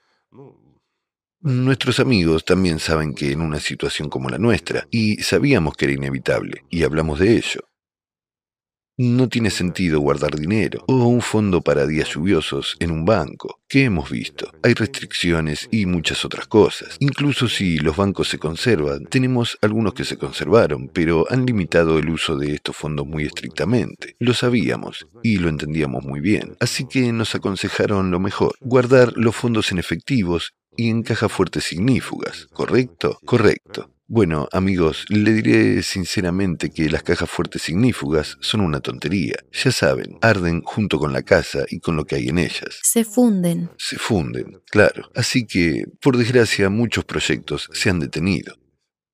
¿Cuándo podremos restaurarlos? Bueno, tal vez seamos capaces de restaurarlos, si Dios quiere, pero esa no es la cuestión. Te diré lo siguiente, para que este trabajo sea realmente efectivo, tiene que haber un número directamente proporcional o igual de esos y de los otros para contrarrestar.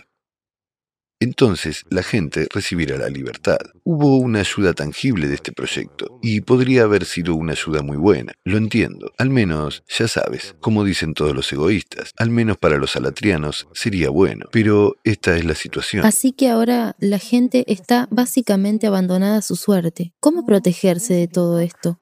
¿Cuál es el remedio contra, digamos, estas subpersonalidades y la influencia de las terceras fuerzas? El mejor remedio, disculpen, amigos, se los diré franca y honestamente, teniendo en cuenta las sustituciones, los cambios y muchos factores de este tipo que se introdujeron en esos remedios antiguos, hoy hay un solo remedio, esa latra. Es cierto, amigos, bueno, tampoco puedes curar a otras personas con ella. Es decir, no puedes decirle a una persona que ha sido débil como personalidad, que ha permitido que se active una subpersonalidad. Tatiana, verás. No puedes controlar si está madurando espiritualmente. Bueno, sí, se les presta ayuda desde el exterior. Si está fortaleciendo su posición como personalidad o si está, sí, no podrás controlar, no influirás en la libertad de elección. Bueno, no se debe influir en la libertad de elección de una persona, no se debe. Cada persona elige por sí misma si quiere vivir o morir, si quiere ser un esclavo o convertirse en un amo. ¿Sabe lo que recuerdo, Igor Mikhailovich? Sí, está claro que hoy en día son tiempos en los que no todas las personalidades son lo suficientemente libres como para percibir inmediatamente el conocimiento. Mucha gente va hacia el conocimiento, siente la verdad, pero por desgracia existe el formato consumista. Y hay mucha gente del primer tipo, pero es muy inspirador que las personas que ya han encontrado la verdad, que están madurando espiritualmente, puedan de un modo u otro apoyar indirectamente a otras personas, al menos a través del trabajo de las neuronas espejo. Así es, mostrar a los demás con el propio ejemplo. Las neuronas espejo, amigos míos, juegan un papel muy importante. Cuando te cambias y todo en ti realmente cambia, es decir, cuando una persona se desarrolla espiritualmente, sus hábitos, su actitud hacia la gente y todo lo demás cambia. Es imposible no verlo y no notarlo. Incluso lo diría de esta manera. Las personas inevitablemente muertas pueden sentir a las vivas. Voy a dar un ejemplo sencillo. Comparemos a los vivos y a los muertos.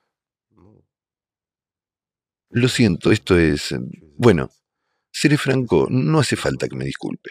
Si cierra los ojos, cualquier persona, si cierra los ojos y un millón de personas están a su alrededor, caminando con los ojos cerrados, identificará a cada verdadero latriano. ¿Por qué? Porque no será capaz de no sentir la vida. Yo compararía esto con una situación en la que caminas en la oscuridad y las linternas están encendidas. Donde no hay luz, hay vacío, pero donde hay amor de Dios, hay hay resplandor. Ese es el punto. Por eso es tan importante no aislarse, sino estar entre la gente. Es importante para ser un apoyo para ellos. Estar entre la gente. Y de nuevo, ¿qué es el servicio?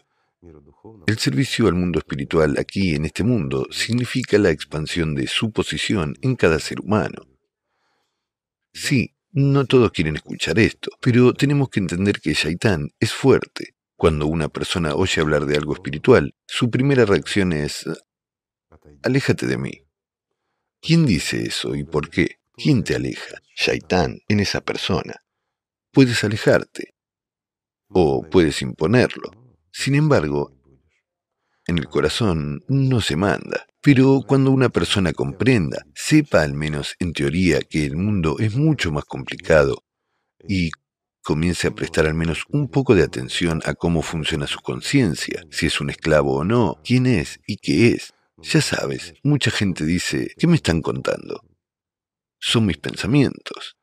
¿Verdad? Ejemplos simples. Si una persona empieza a trabajar en sí misma al menos un poco, verá que el mundo es mucho más complejo y que no todo lo que le enseñaron desde la infancia es verdad. Eso también es una herramienta, también una ayuda, ¿verdad? Al menos darle a una persona, digamos, una pista y decirle, prueba esta o aquella práctica para el autodesarrollo. Entonces, puede que algo se despierte. Pero no se puede forzar. No se puede forzar a una persona a convertirse en viva si se ha condenado a sí misma. Para ser sincero, me da mucha pena la gente. Simplemente hay una falta de comprensión y conocimiento. La gente no sabe realmente cómo está organizado el mundo. Solo saben lo que les han contado y lo que es apoyado por las masas. Si la verdad sonara realmente tal y como es, si esos científicos, al igual que mi amigo, por cierto, no se escondiera con su comprensión y conocimiento porque, ¿cómo voy a decirlo? No me van a entender, la humanidad no está preparada para eso. Pero si tú lo sabes, ¿por qué la humanidad no está preparada para eso? Una simple pregunta. ¿Y para qué está preparada? ¿Para ser un esclavo de Saitán? ¿Para odiarse unos a otros? Tú lo sabes. Entonces, ¿por qué el otro no tiene derecho? No percibirán, no entenderán, Sí, no percibirán y no entenderán. Pero hay evidencia científica para eso. Es un punto simple. Y hay mucha evidencia, al menos si tomamos esas mismas subpersonalidades. Efectivamente, hay muchísimos científicos y personas que se han enfrentado a este tipo de situaciones. Muchísimos. Y que entienden perfectamente que no corresponde a ninguna lógica de ninguna manera. Se asustan. No corresponde a nada de lo que se conoce en la ciencia. Hablé con mucha gente, de nuevo junto con mi buen amigo. Hablamos con ellos y todos se asustan. Muchos de ellos no querían ni hablar hasta que, ya sabes, tuvimos que utilizar algunos trucos psicológicos para hablar con especialistas de la salud mental, para que empezaran a hablar, como esas mismas subpersonalidades. Una cosa que todos admiten es que tienen miedo. Tienen miedo de admitir incluso a sí mismos que ese fenómeno existe. Tienen miedo de que se descubra. Bueno, los más sabios justo dijeron que el mundo cambiaría, como cuando mi amigo defendía su tesis. Dicen, si el mundo llega a conocer esto, el mundo dejará de existir tal y como es. Amigos míos, ¿estamos realmente satisfechos con el mundo tal y como es ahora?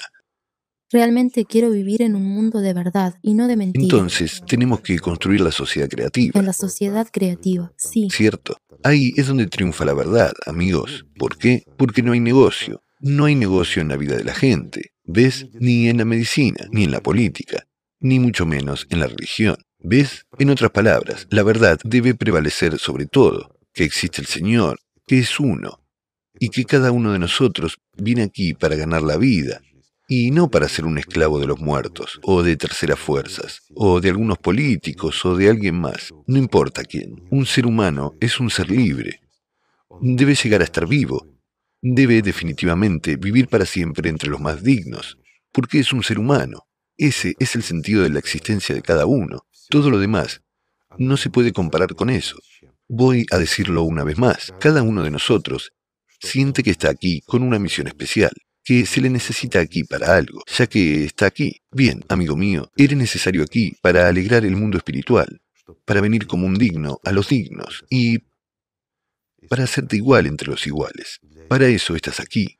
Pero si crees que eres un héroe, que eres un verdadero héroe, que estás por encima de los ángeles ordinarios, entonces conviértete en un bodhisattva. El mundo está realmente frente a ti, atrévete.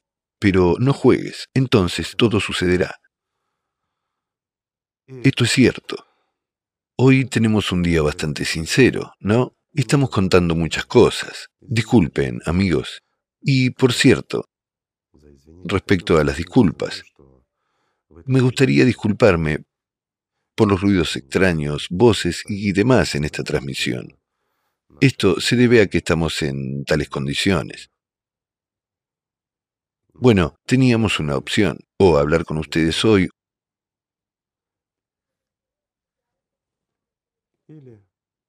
o no hablar por el ruido. Pero díganme, la verdad no debe sonar si hay ruido.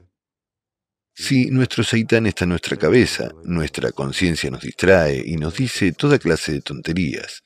¿Deberíamos distraernos con sus tonterías? escuchándole decir que no hay Dios, que el mundo es como es, que el hombre es un lobo para el hombre, o debemos aumentar el amor de Dios dentro de nosotros y ganar la vida eterna. ¿O debemos seguir escuchando a Saitán y convertirnos en una subpersonalidad? Una simple pregunta. Debemos amarnos unos a otros y debemos servirnos unos a otros. Y ese es el punto, y esa es la verdad. Por eso Tatiana y yo decidimos dejar que la gente retosara, se divirtiera, hablara, hiciera ruido, construyera y lo que quisiera. No importa lo que pasa en... En la periferia. Es importante lo que sentimos y a lo que aspiramos, y por lo que estamos aquí, amigos. ¿Verdad? es mucho más importante, mientras que la gente tiene derecho a hacer ruido, hablar y hacer obras. No son ellos los que vinieron a nosotros, sino que somos nosotros los que nos vimos obligados a venir a ellos y procedemos de lo que podemos. Disculpen. Igor Mikhailovich, muchas gracias, porque incluso estas circunstancias en las que estamos grabando son también una especie de ejemplo para muchos de nuestros espectadores de cómo no prestar atención a los ruidos extraños en la cabeza, o, digamos, a diversos obstáculos en el camino, que debes actuar con firmeza si has elegido una meta para ti mismo. Y la meta más importante es el desarrollo espiritual. Absolutamente correcto. Y la formación del ángel, la formación de la vida eterna. Esto es lo más importante. Que nada debe detenerte en esto. Amigos, incluso lo diré así. Si realmente emprenden el camino espiritual y la vida les arroja un limón, hagan una limonada para su camino y no presten atención a nada entonces todo irá bien. Y recuerden, amigos, incluso si por algunas circunstancias, bueno, por pereza, por problemas, por su amor al trabajo, o por lo que sea, no encuentran el tiempo y fuerzas para ganar la vida, entonces, al menos ganen la paz, merezcanla. ¿Por qué? Porque cuando nos convertimos en una subpersonalidad, cambiamos. La persona ya no es quien era aquí. Los muertos son los muertos y a veces infligen muchas desgracias a sus familiares y amigos. La gente ni siquiera se da cuenta de esto, mientras que los muertos empiezan a quitarle la vida a la gente. Esto no significa que pensemos constantemente en los muertos añorándolos. Es evidente, es una conversión directa de la propia vida en lo que está muerto, para que sea más fácil para una subpersonalidad. Pero el caso es que los muertos se aferran a nosotros, y a veces empezamos a tener muchos problemas, enfermedades, fracasos, enfados, peleas y todo lo demás en nuestra vida. Para una subpersonalidad, cualquier liberación de energía significa comida. Por lo tanto, para no tiranizar a sus familiares y seres queridos, para no quitarles la vida y no dañar su vida, por lo menos tener un sueño. Sin embargo, la vida es mejor, sobre todo si hay posibilidades de lograr eso, ¿verdad? Nada se lo impide a nadie. También sabe Igor Mikhailovich, usted dijo una vez que en el fin de los tiempos habrá un fenómeno en el que los muertos vendrán a los vivos más a menudo. Por desgracia, sí. Y uno entiende que vivimos en tal sociedad cuando las personas están como desprotegidas y resulta que las subpersonalidades tienen todas las oportunidades posibles de activarse a través de una personalidad débil e inmadura, que desde esta perspectiva vienen a este mundo y dominan también. Por desgracia, esto también es cierto, pero de nuevo, al día de hoy, personalmente veo una salida en la sociedad creativa. Pero tal vez alguien tenga mejores sugerencias. Solo una sociedad ideal puede ser mejor, ¿verdad? Bueno, amigos míos, todo debe suceder en etapas, entonces será correcto. Igor Mikhailovich, usted dijo una vez que el número de esos maníacos asesinos en serie crece proporcionalmente al crecimiento de la población. De la población, sí, así es. De hecho, esto se nota, y hay un patrón en eso.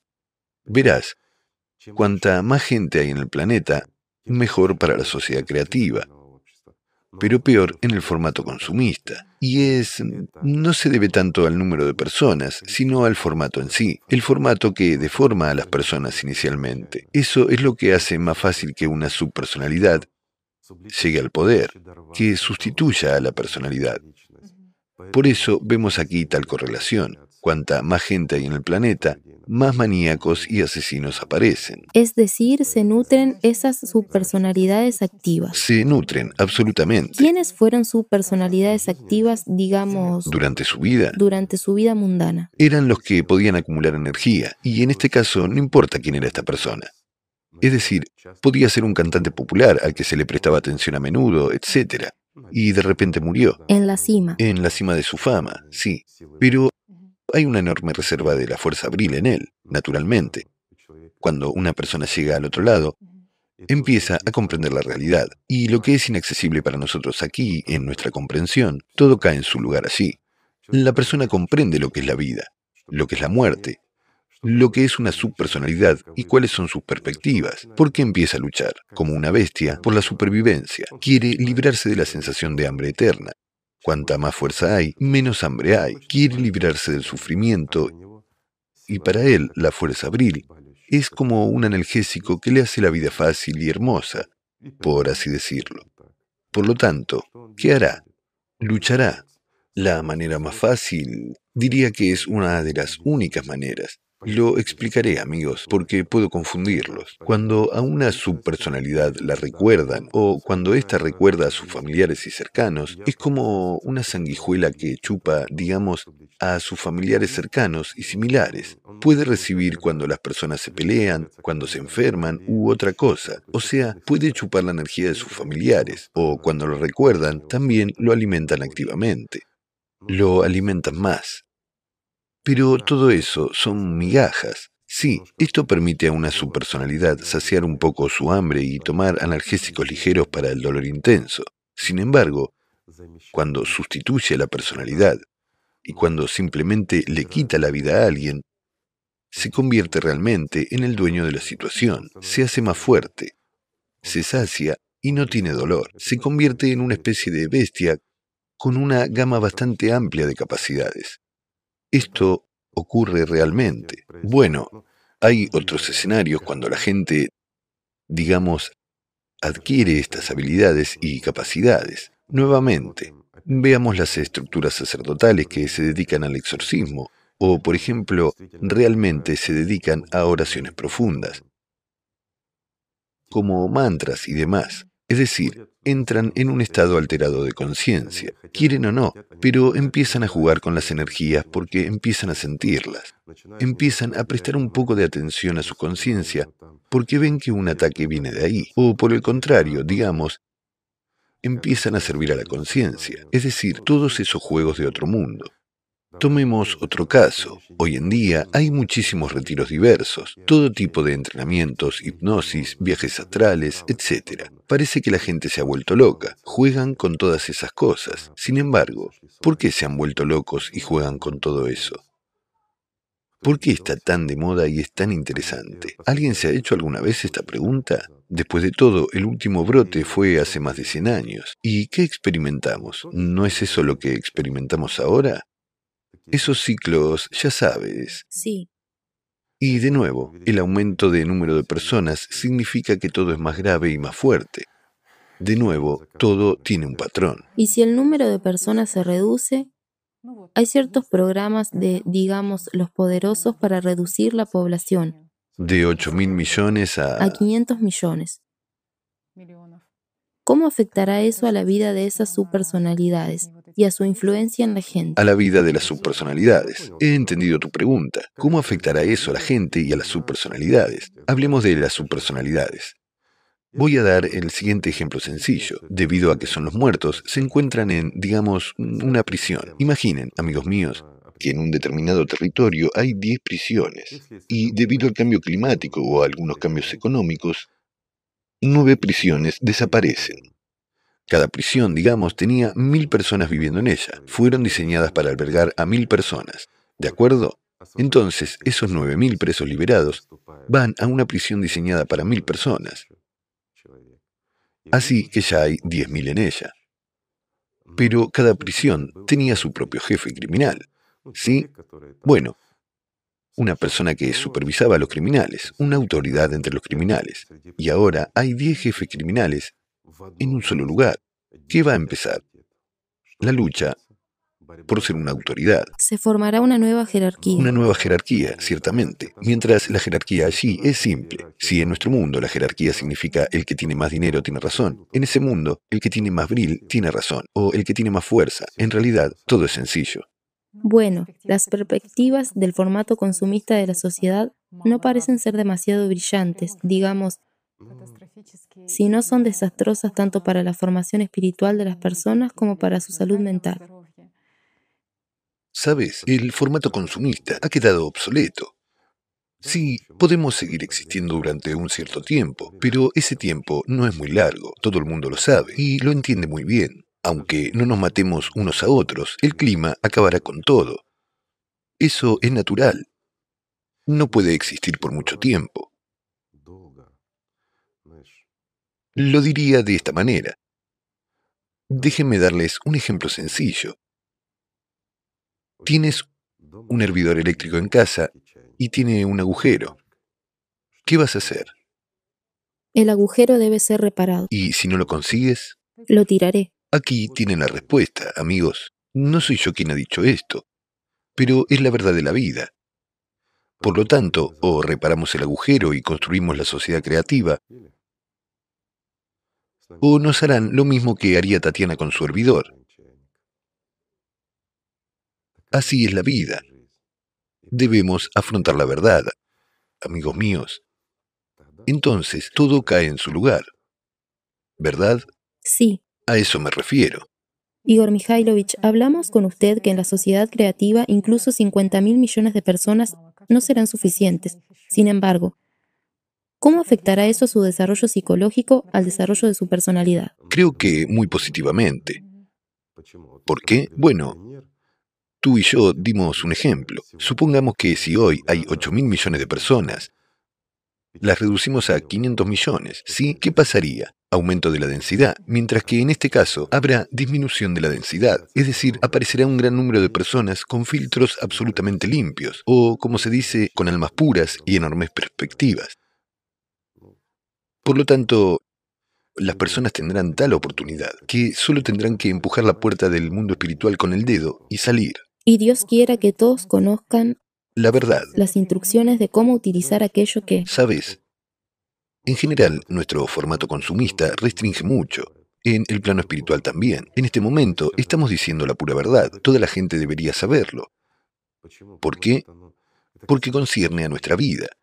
Concierne a nuestra seguridad exactamente desde ese lado que no notamos y no vemos. ¿Ves? Pero tiene que haber higiene en nuestras vidas. Porque si no trabajamos en nosotros mismos espiritualmente, alguien nos atacará y alguien nos comerá. Y eso es normal. La gente debería conocerlo de forma abierta. Pero en el formato consumista, sí, estoy de acuerdo. Estoy de acuerdo con mi amigo, aunque hemos discutido durante mucho tiempo sobre esto, y hay cuestiones que nunca hemos resuelto. ¿Por qué? ¿Quién tiene razón? ¿Quién está equivocado? ¿Quién debe ser responsable y quién no? ¿Verdad? Pero en el formato consumista, si esto se expresa oficialmente, debilitará las instituciones políticas y religiosas, sembrará el caos. La gente apenas está preparada para eso a una escala tan planetaria, por así decirlo. Más aún con este enfoque basado en la evidencia científica, aunque, vuelvo a decir, es muy fácil comprobarlo. Adelante, nadie ha engañado todavía a un electroencefalógrafo. Esto es imposible, pero sí, lo notamos. De hecho, a menudo ejecutamos a gente inocente. Sí, es un asesino en serie pero en realidad no ha matado. Un muerto lo hizo, aunque no podemos castigar a un muerto. Al matar a una persona solo agravas la situación, ¿no? Sí. No resuelves nada. Simplemente... La fortaleces. Por supuesto, fortaleces la subpersonalidad. Y digamos, si desde la perspectiva de un policía resuelves tu problema para hoy, lo creas para tu sucesor que vendrá a trabajar 20 años después de ti. ¿Por qué? Porque él se enfrentará a este mismo maníaco, tal vez en un territorio diferente, pero definitivamente se enfrentará a él. ¿Por qué? Porque si una subpersonalidad ha comenzado a matar, no se detendrá nunca, y será fuerte, siempre inventará formas más sofisticadas de conseguir la fuerza. Miren a nuestros oligarcas y entenderán, amigos, que no importa cuánto dinero gane una persona por medios criminales, nunca se detendrá. Me ha venido a la mente un ejemplo impactante. Lo siento, solo lo estoy dando. Un alcalde de una ciudad murió en China no hace mucho y tenía unas 13 toneladas de oro. ¿Ves? Sabía que lo fusilarían si lo atrapaban, pero siguió robando. 13 toneladas de oro. ¿Para qué las necesitas? Por el amor de Dios. Sí. Así es la esencia humana, ¿lo ves? Somos insaciables cuando se trata de dinero. Sin embargo, ¿Por qué tenemos este patrón? ¿Cuál es la causa de nuestra insaciabilidad?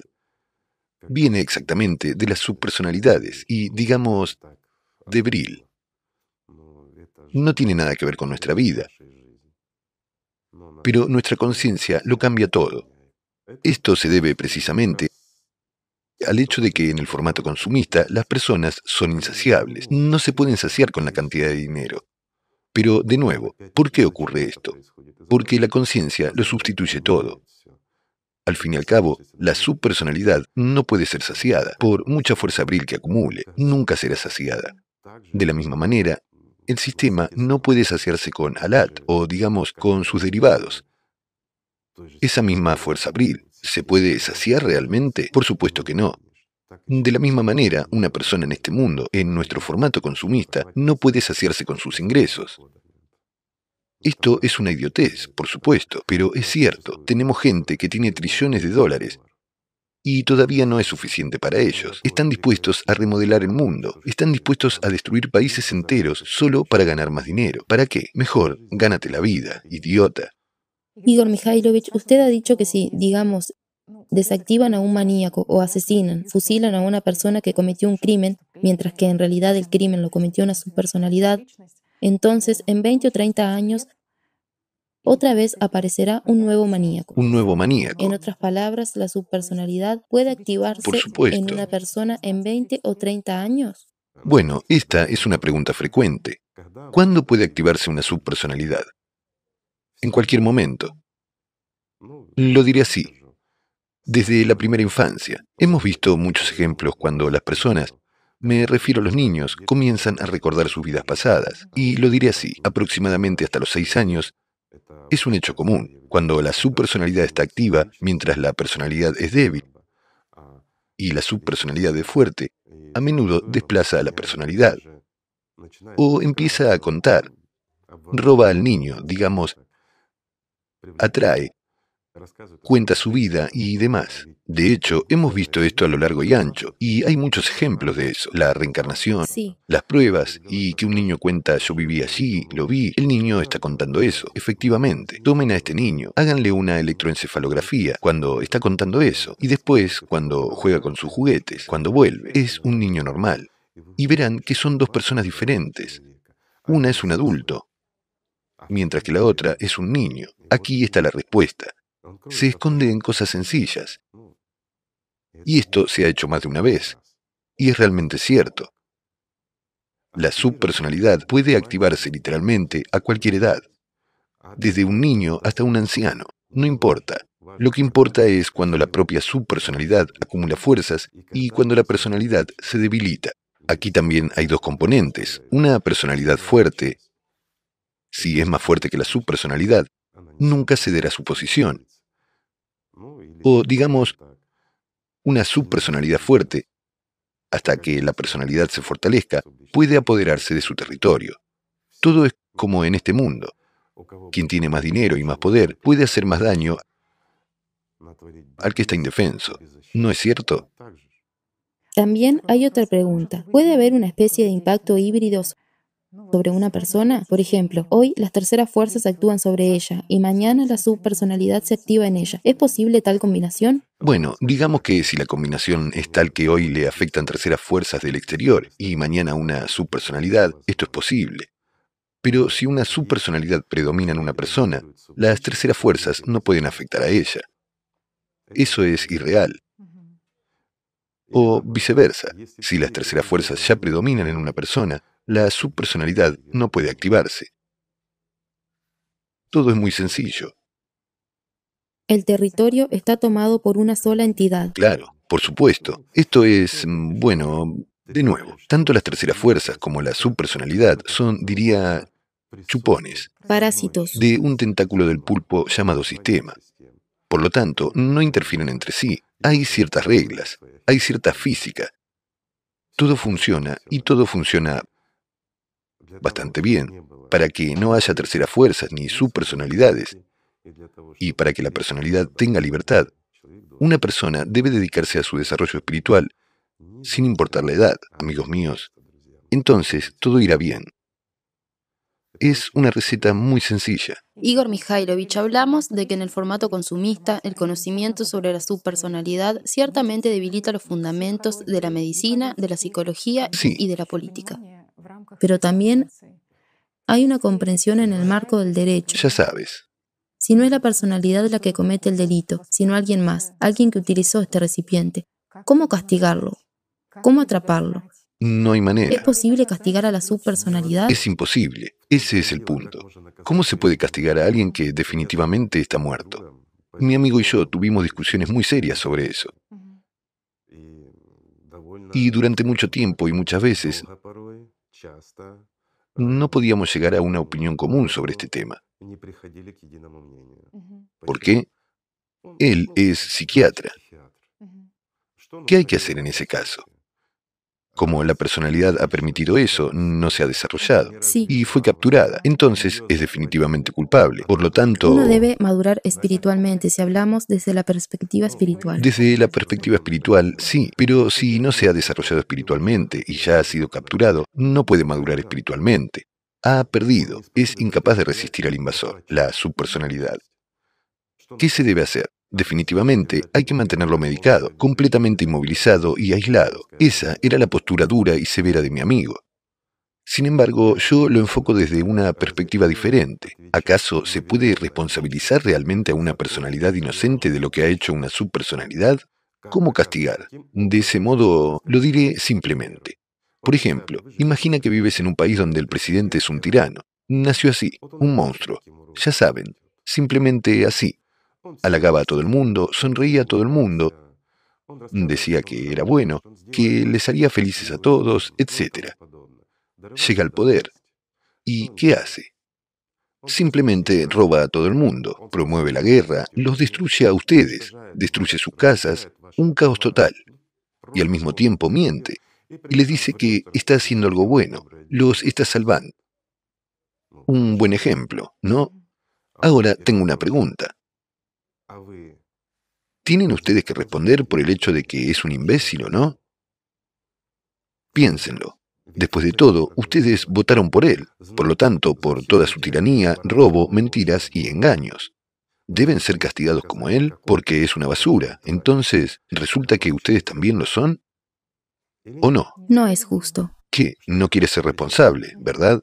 Nadie quiere ser responsable. No quiere. Claro, por otra personalidad. Entonces, ¿cómo puede responder la personalidad por las acciones de una subpersonalidad? ¿Y cómo se puede castigar a una subpersonalidad que ya está muerta? Exactamente. Al fin y al cabo, no le importa nada, ¿lo ves? Ya está castigado. La cuestión es que los medicamentos que vamos a utilizar y el aislamiento que vamos a organizar afectan únicamente a la personalidad inocente. Sí, entiendo que hay un problema legal aquí, y es grave. Debería ser manejado por abogados y gente inteligente. Deberían buscar una solución a este asunto. Y hay el siguiente punto, Igor Mikhailovich. Hubo situaciones cuando las personas que tenían manifestaciones, voces en su cabeza, etc., cuando vieron la transmisión experimento abierto pirámide, compartieron que, en principio, su condición mejoró. Por supuesto. ¿Puede la pirámide desactivar una subpersonalidad? Nunca, de ninguna manera. Es imposible. Verás, esa misma pirámide intensifica la estructura energética del propio ser humano. Puede beneficiar a una persona su salud.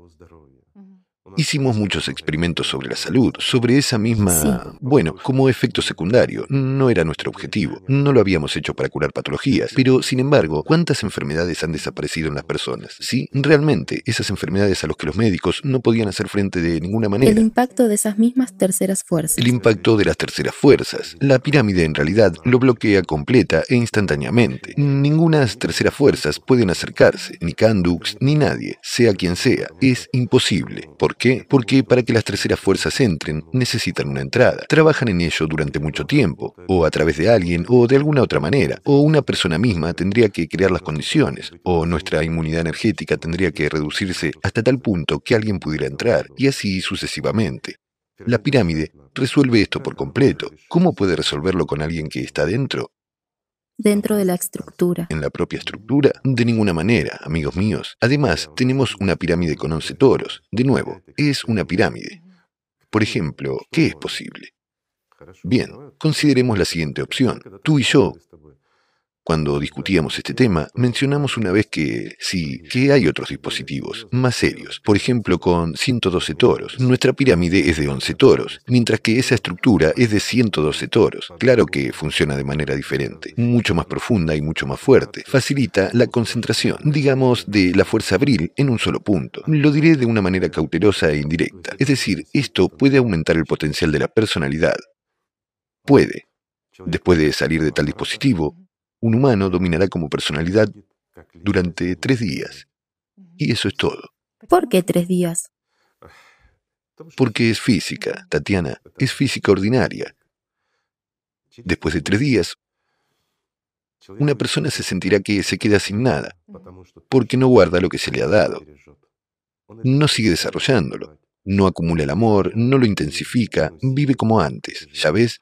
No ha cambiado absolutamente nada. Vive después de eso igual que antes. Durante tres días tiene suficiente fuerza para oponerse a las terceras fuerzas, para oponerse incluso a la subpersonalidad, porque la personalidad se hace más fuerte, pero gasta esta energía en el sistema, en la conciencia, en la subpersonalidad, en otras cosas. Es decir, la ha regalado. Imagínate que te han dado una gran cantidad de dinero. ¿Será suficiente para vivir? ¿Suficiente para hacer un negocio? No sé, ¿qué tipo de negocio te gustaría hacer? No sé, algún tipo de ayuda, algo útil para la gente. Útil, de acuerdo. ¿Qué es útil? Haces bien las tartas, por ejemplo. Entonces, crear una cafetería o una panadería. ¿Dónde se hacen las tartas? Sí, una panadería. Que sea una panadería. Construir una panadería. Vivir toda la vida cómodamente y alimentar a la gente con comida deliciosa, etc. ¿Te imaginas cuánto dinero te dieron? Pero lo desperdiciaste en tres días. ¿Por qué? Se lo diste a una persona. Después de todo, querías alimentar a los hambrientos, ¿verdad? Y aquí viene un gato hambriento, lo alimentas, hay un perro, y allí vuela un pájaro hambriento. Te ha costado atraparlo. Has comprado una red para atraparlo. ¿Ves? Para alimentar al pobre pobre, pobrecito. Eso es ridículo, pero así es como actuamos. Pagamos cada pensamiento nuestro, cada imagen sin sentido en nuestra cabeza. Pagamos con lo que nos han dado para la vida. Perdiendo el objetivo. ¿No es cierto? Y ya está. Igor Mikhailovich, últimamente nuestras transmisiones salen prácticamente cada tres días. Sí. Y las personas notan que es un gran apoyo espiritual. Cuando las transmisiones se publicaban con menos frecuencia, Mucha gente también hablaba del efecto, que el efecto de una transmisión se preserva tres días para algunas personas. Vamos a diferenciar un poco las cosas. No todas nuestras transmisiones poseen la fuerza abril en exceso, digámoslo suavemente. Aunque a veces usamos cosas más puras para ayudar a nuestros amigos. ¿Por qué tres días? Por la misma razón en lugar de cuando una persona... Nosotros tenemos, perdón, me distraeré, ya hemos hablado de esto, pero lo repetiré, las cámaras modernas, que son digitales. Y gracias a eso es posible, ¿sabes?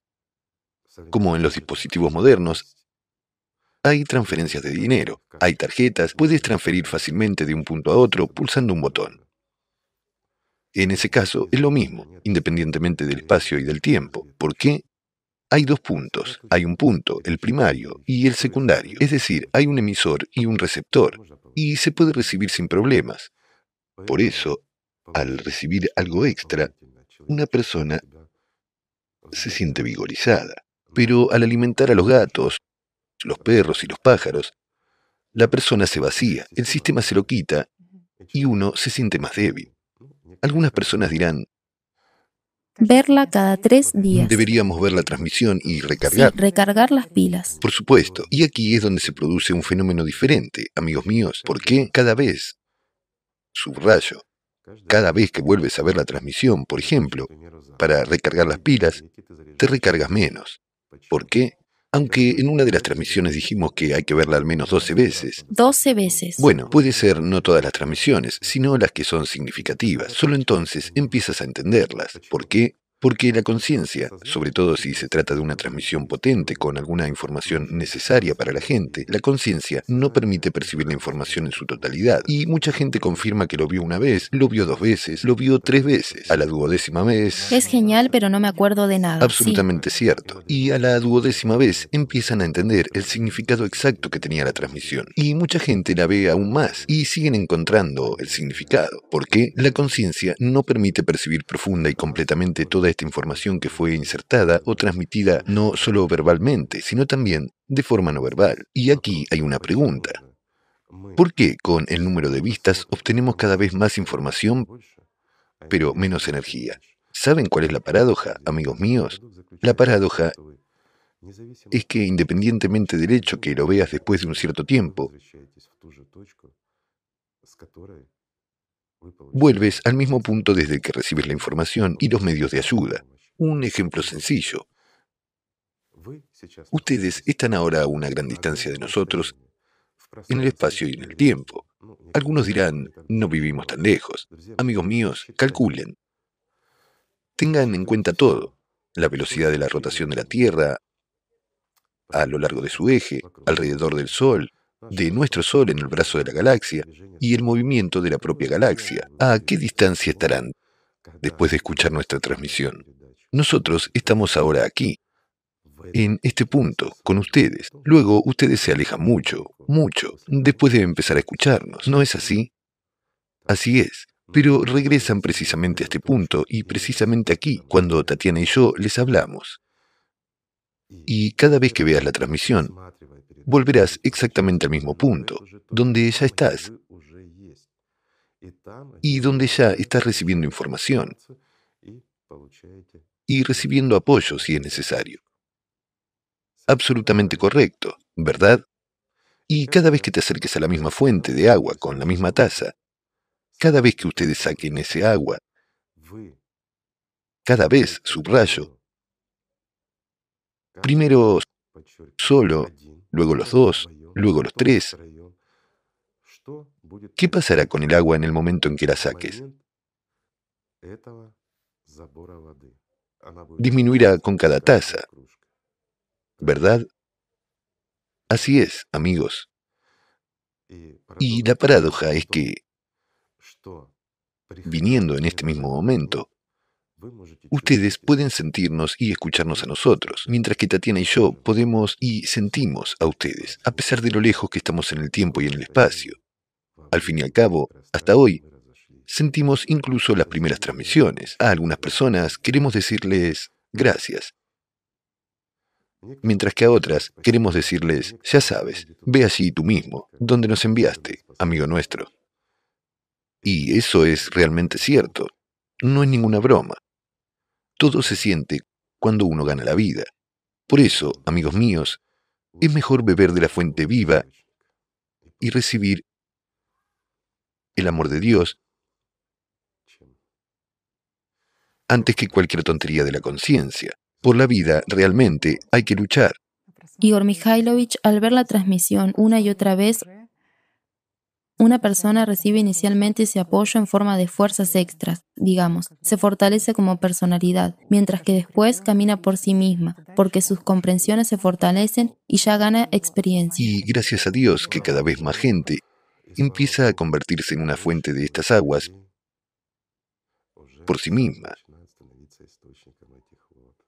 Igor Mikhailovich, pero hay transmisiones, en particular la transmisión La vida, cuando la gente describe que volviendo a ella una y otra vez, permaneciendo en el amor, en este maravilloso estado, la ven y entienden que esta ayuda, este apoyo no disminuye. Tatiana, acabo de hablar de la fuente de agua a la que la gente se acerca. Imaginemos que hay agua que fluye de una tubería y te acercas con una taza y la tomas. Luego, al mismo tiempo, exactamente de la misma manera, te acercas, eres tú de nuevo, pero cuando ya estás allí, o sea, ya son dos sacando el agua, luego son tres, cuatro, cinco, y entonces ya se turnan empujándose el uno al otro, mientras toman agua. ¿Verdad? Pero no deberían confundir esta tubería de agua con el océano de la vida, amigos. Allí hay un océano. Y detrás de ciertas cosas hay algo que muchos de ustedes entienden ahora. Y es cierto, y por muy paradójico que sea, ni tiempo, perdón, ni espacio, nada puede disminuirlo o debilitarlo. Y es verdad.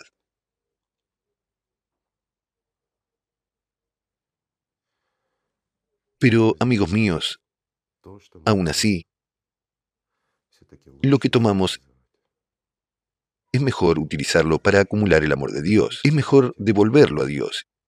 Y entonces Él dará más. Y repitiendo esto hasta el infinito, te conviertes en el que eventualmente lo da a otros. Te conviertes en parte del mundo espiritual. Y ese es el punto. Y esto es hermoso. Por lo tanto, no hay nada mejor que el amor de Dios. Y no hay nada mejor que la vida. Sí, estoy de acuerdo. Shaitan es fuerte, pero lo es solo cuando tú le das esa fuerza. No le den fuerza a Shaitán, sino den su amor al mundo espiritual, al Señor, Dios. Entonces recibirán la vida, amigos míos. Y hay que empezar, como siempre, con una cosa sencilla, con el amor del uno por el otro. Gracias, amigos, por estar con nosotros. Gracias. Muchísimas gracias, Igor Mikhailovich. Gracias a ustedes también.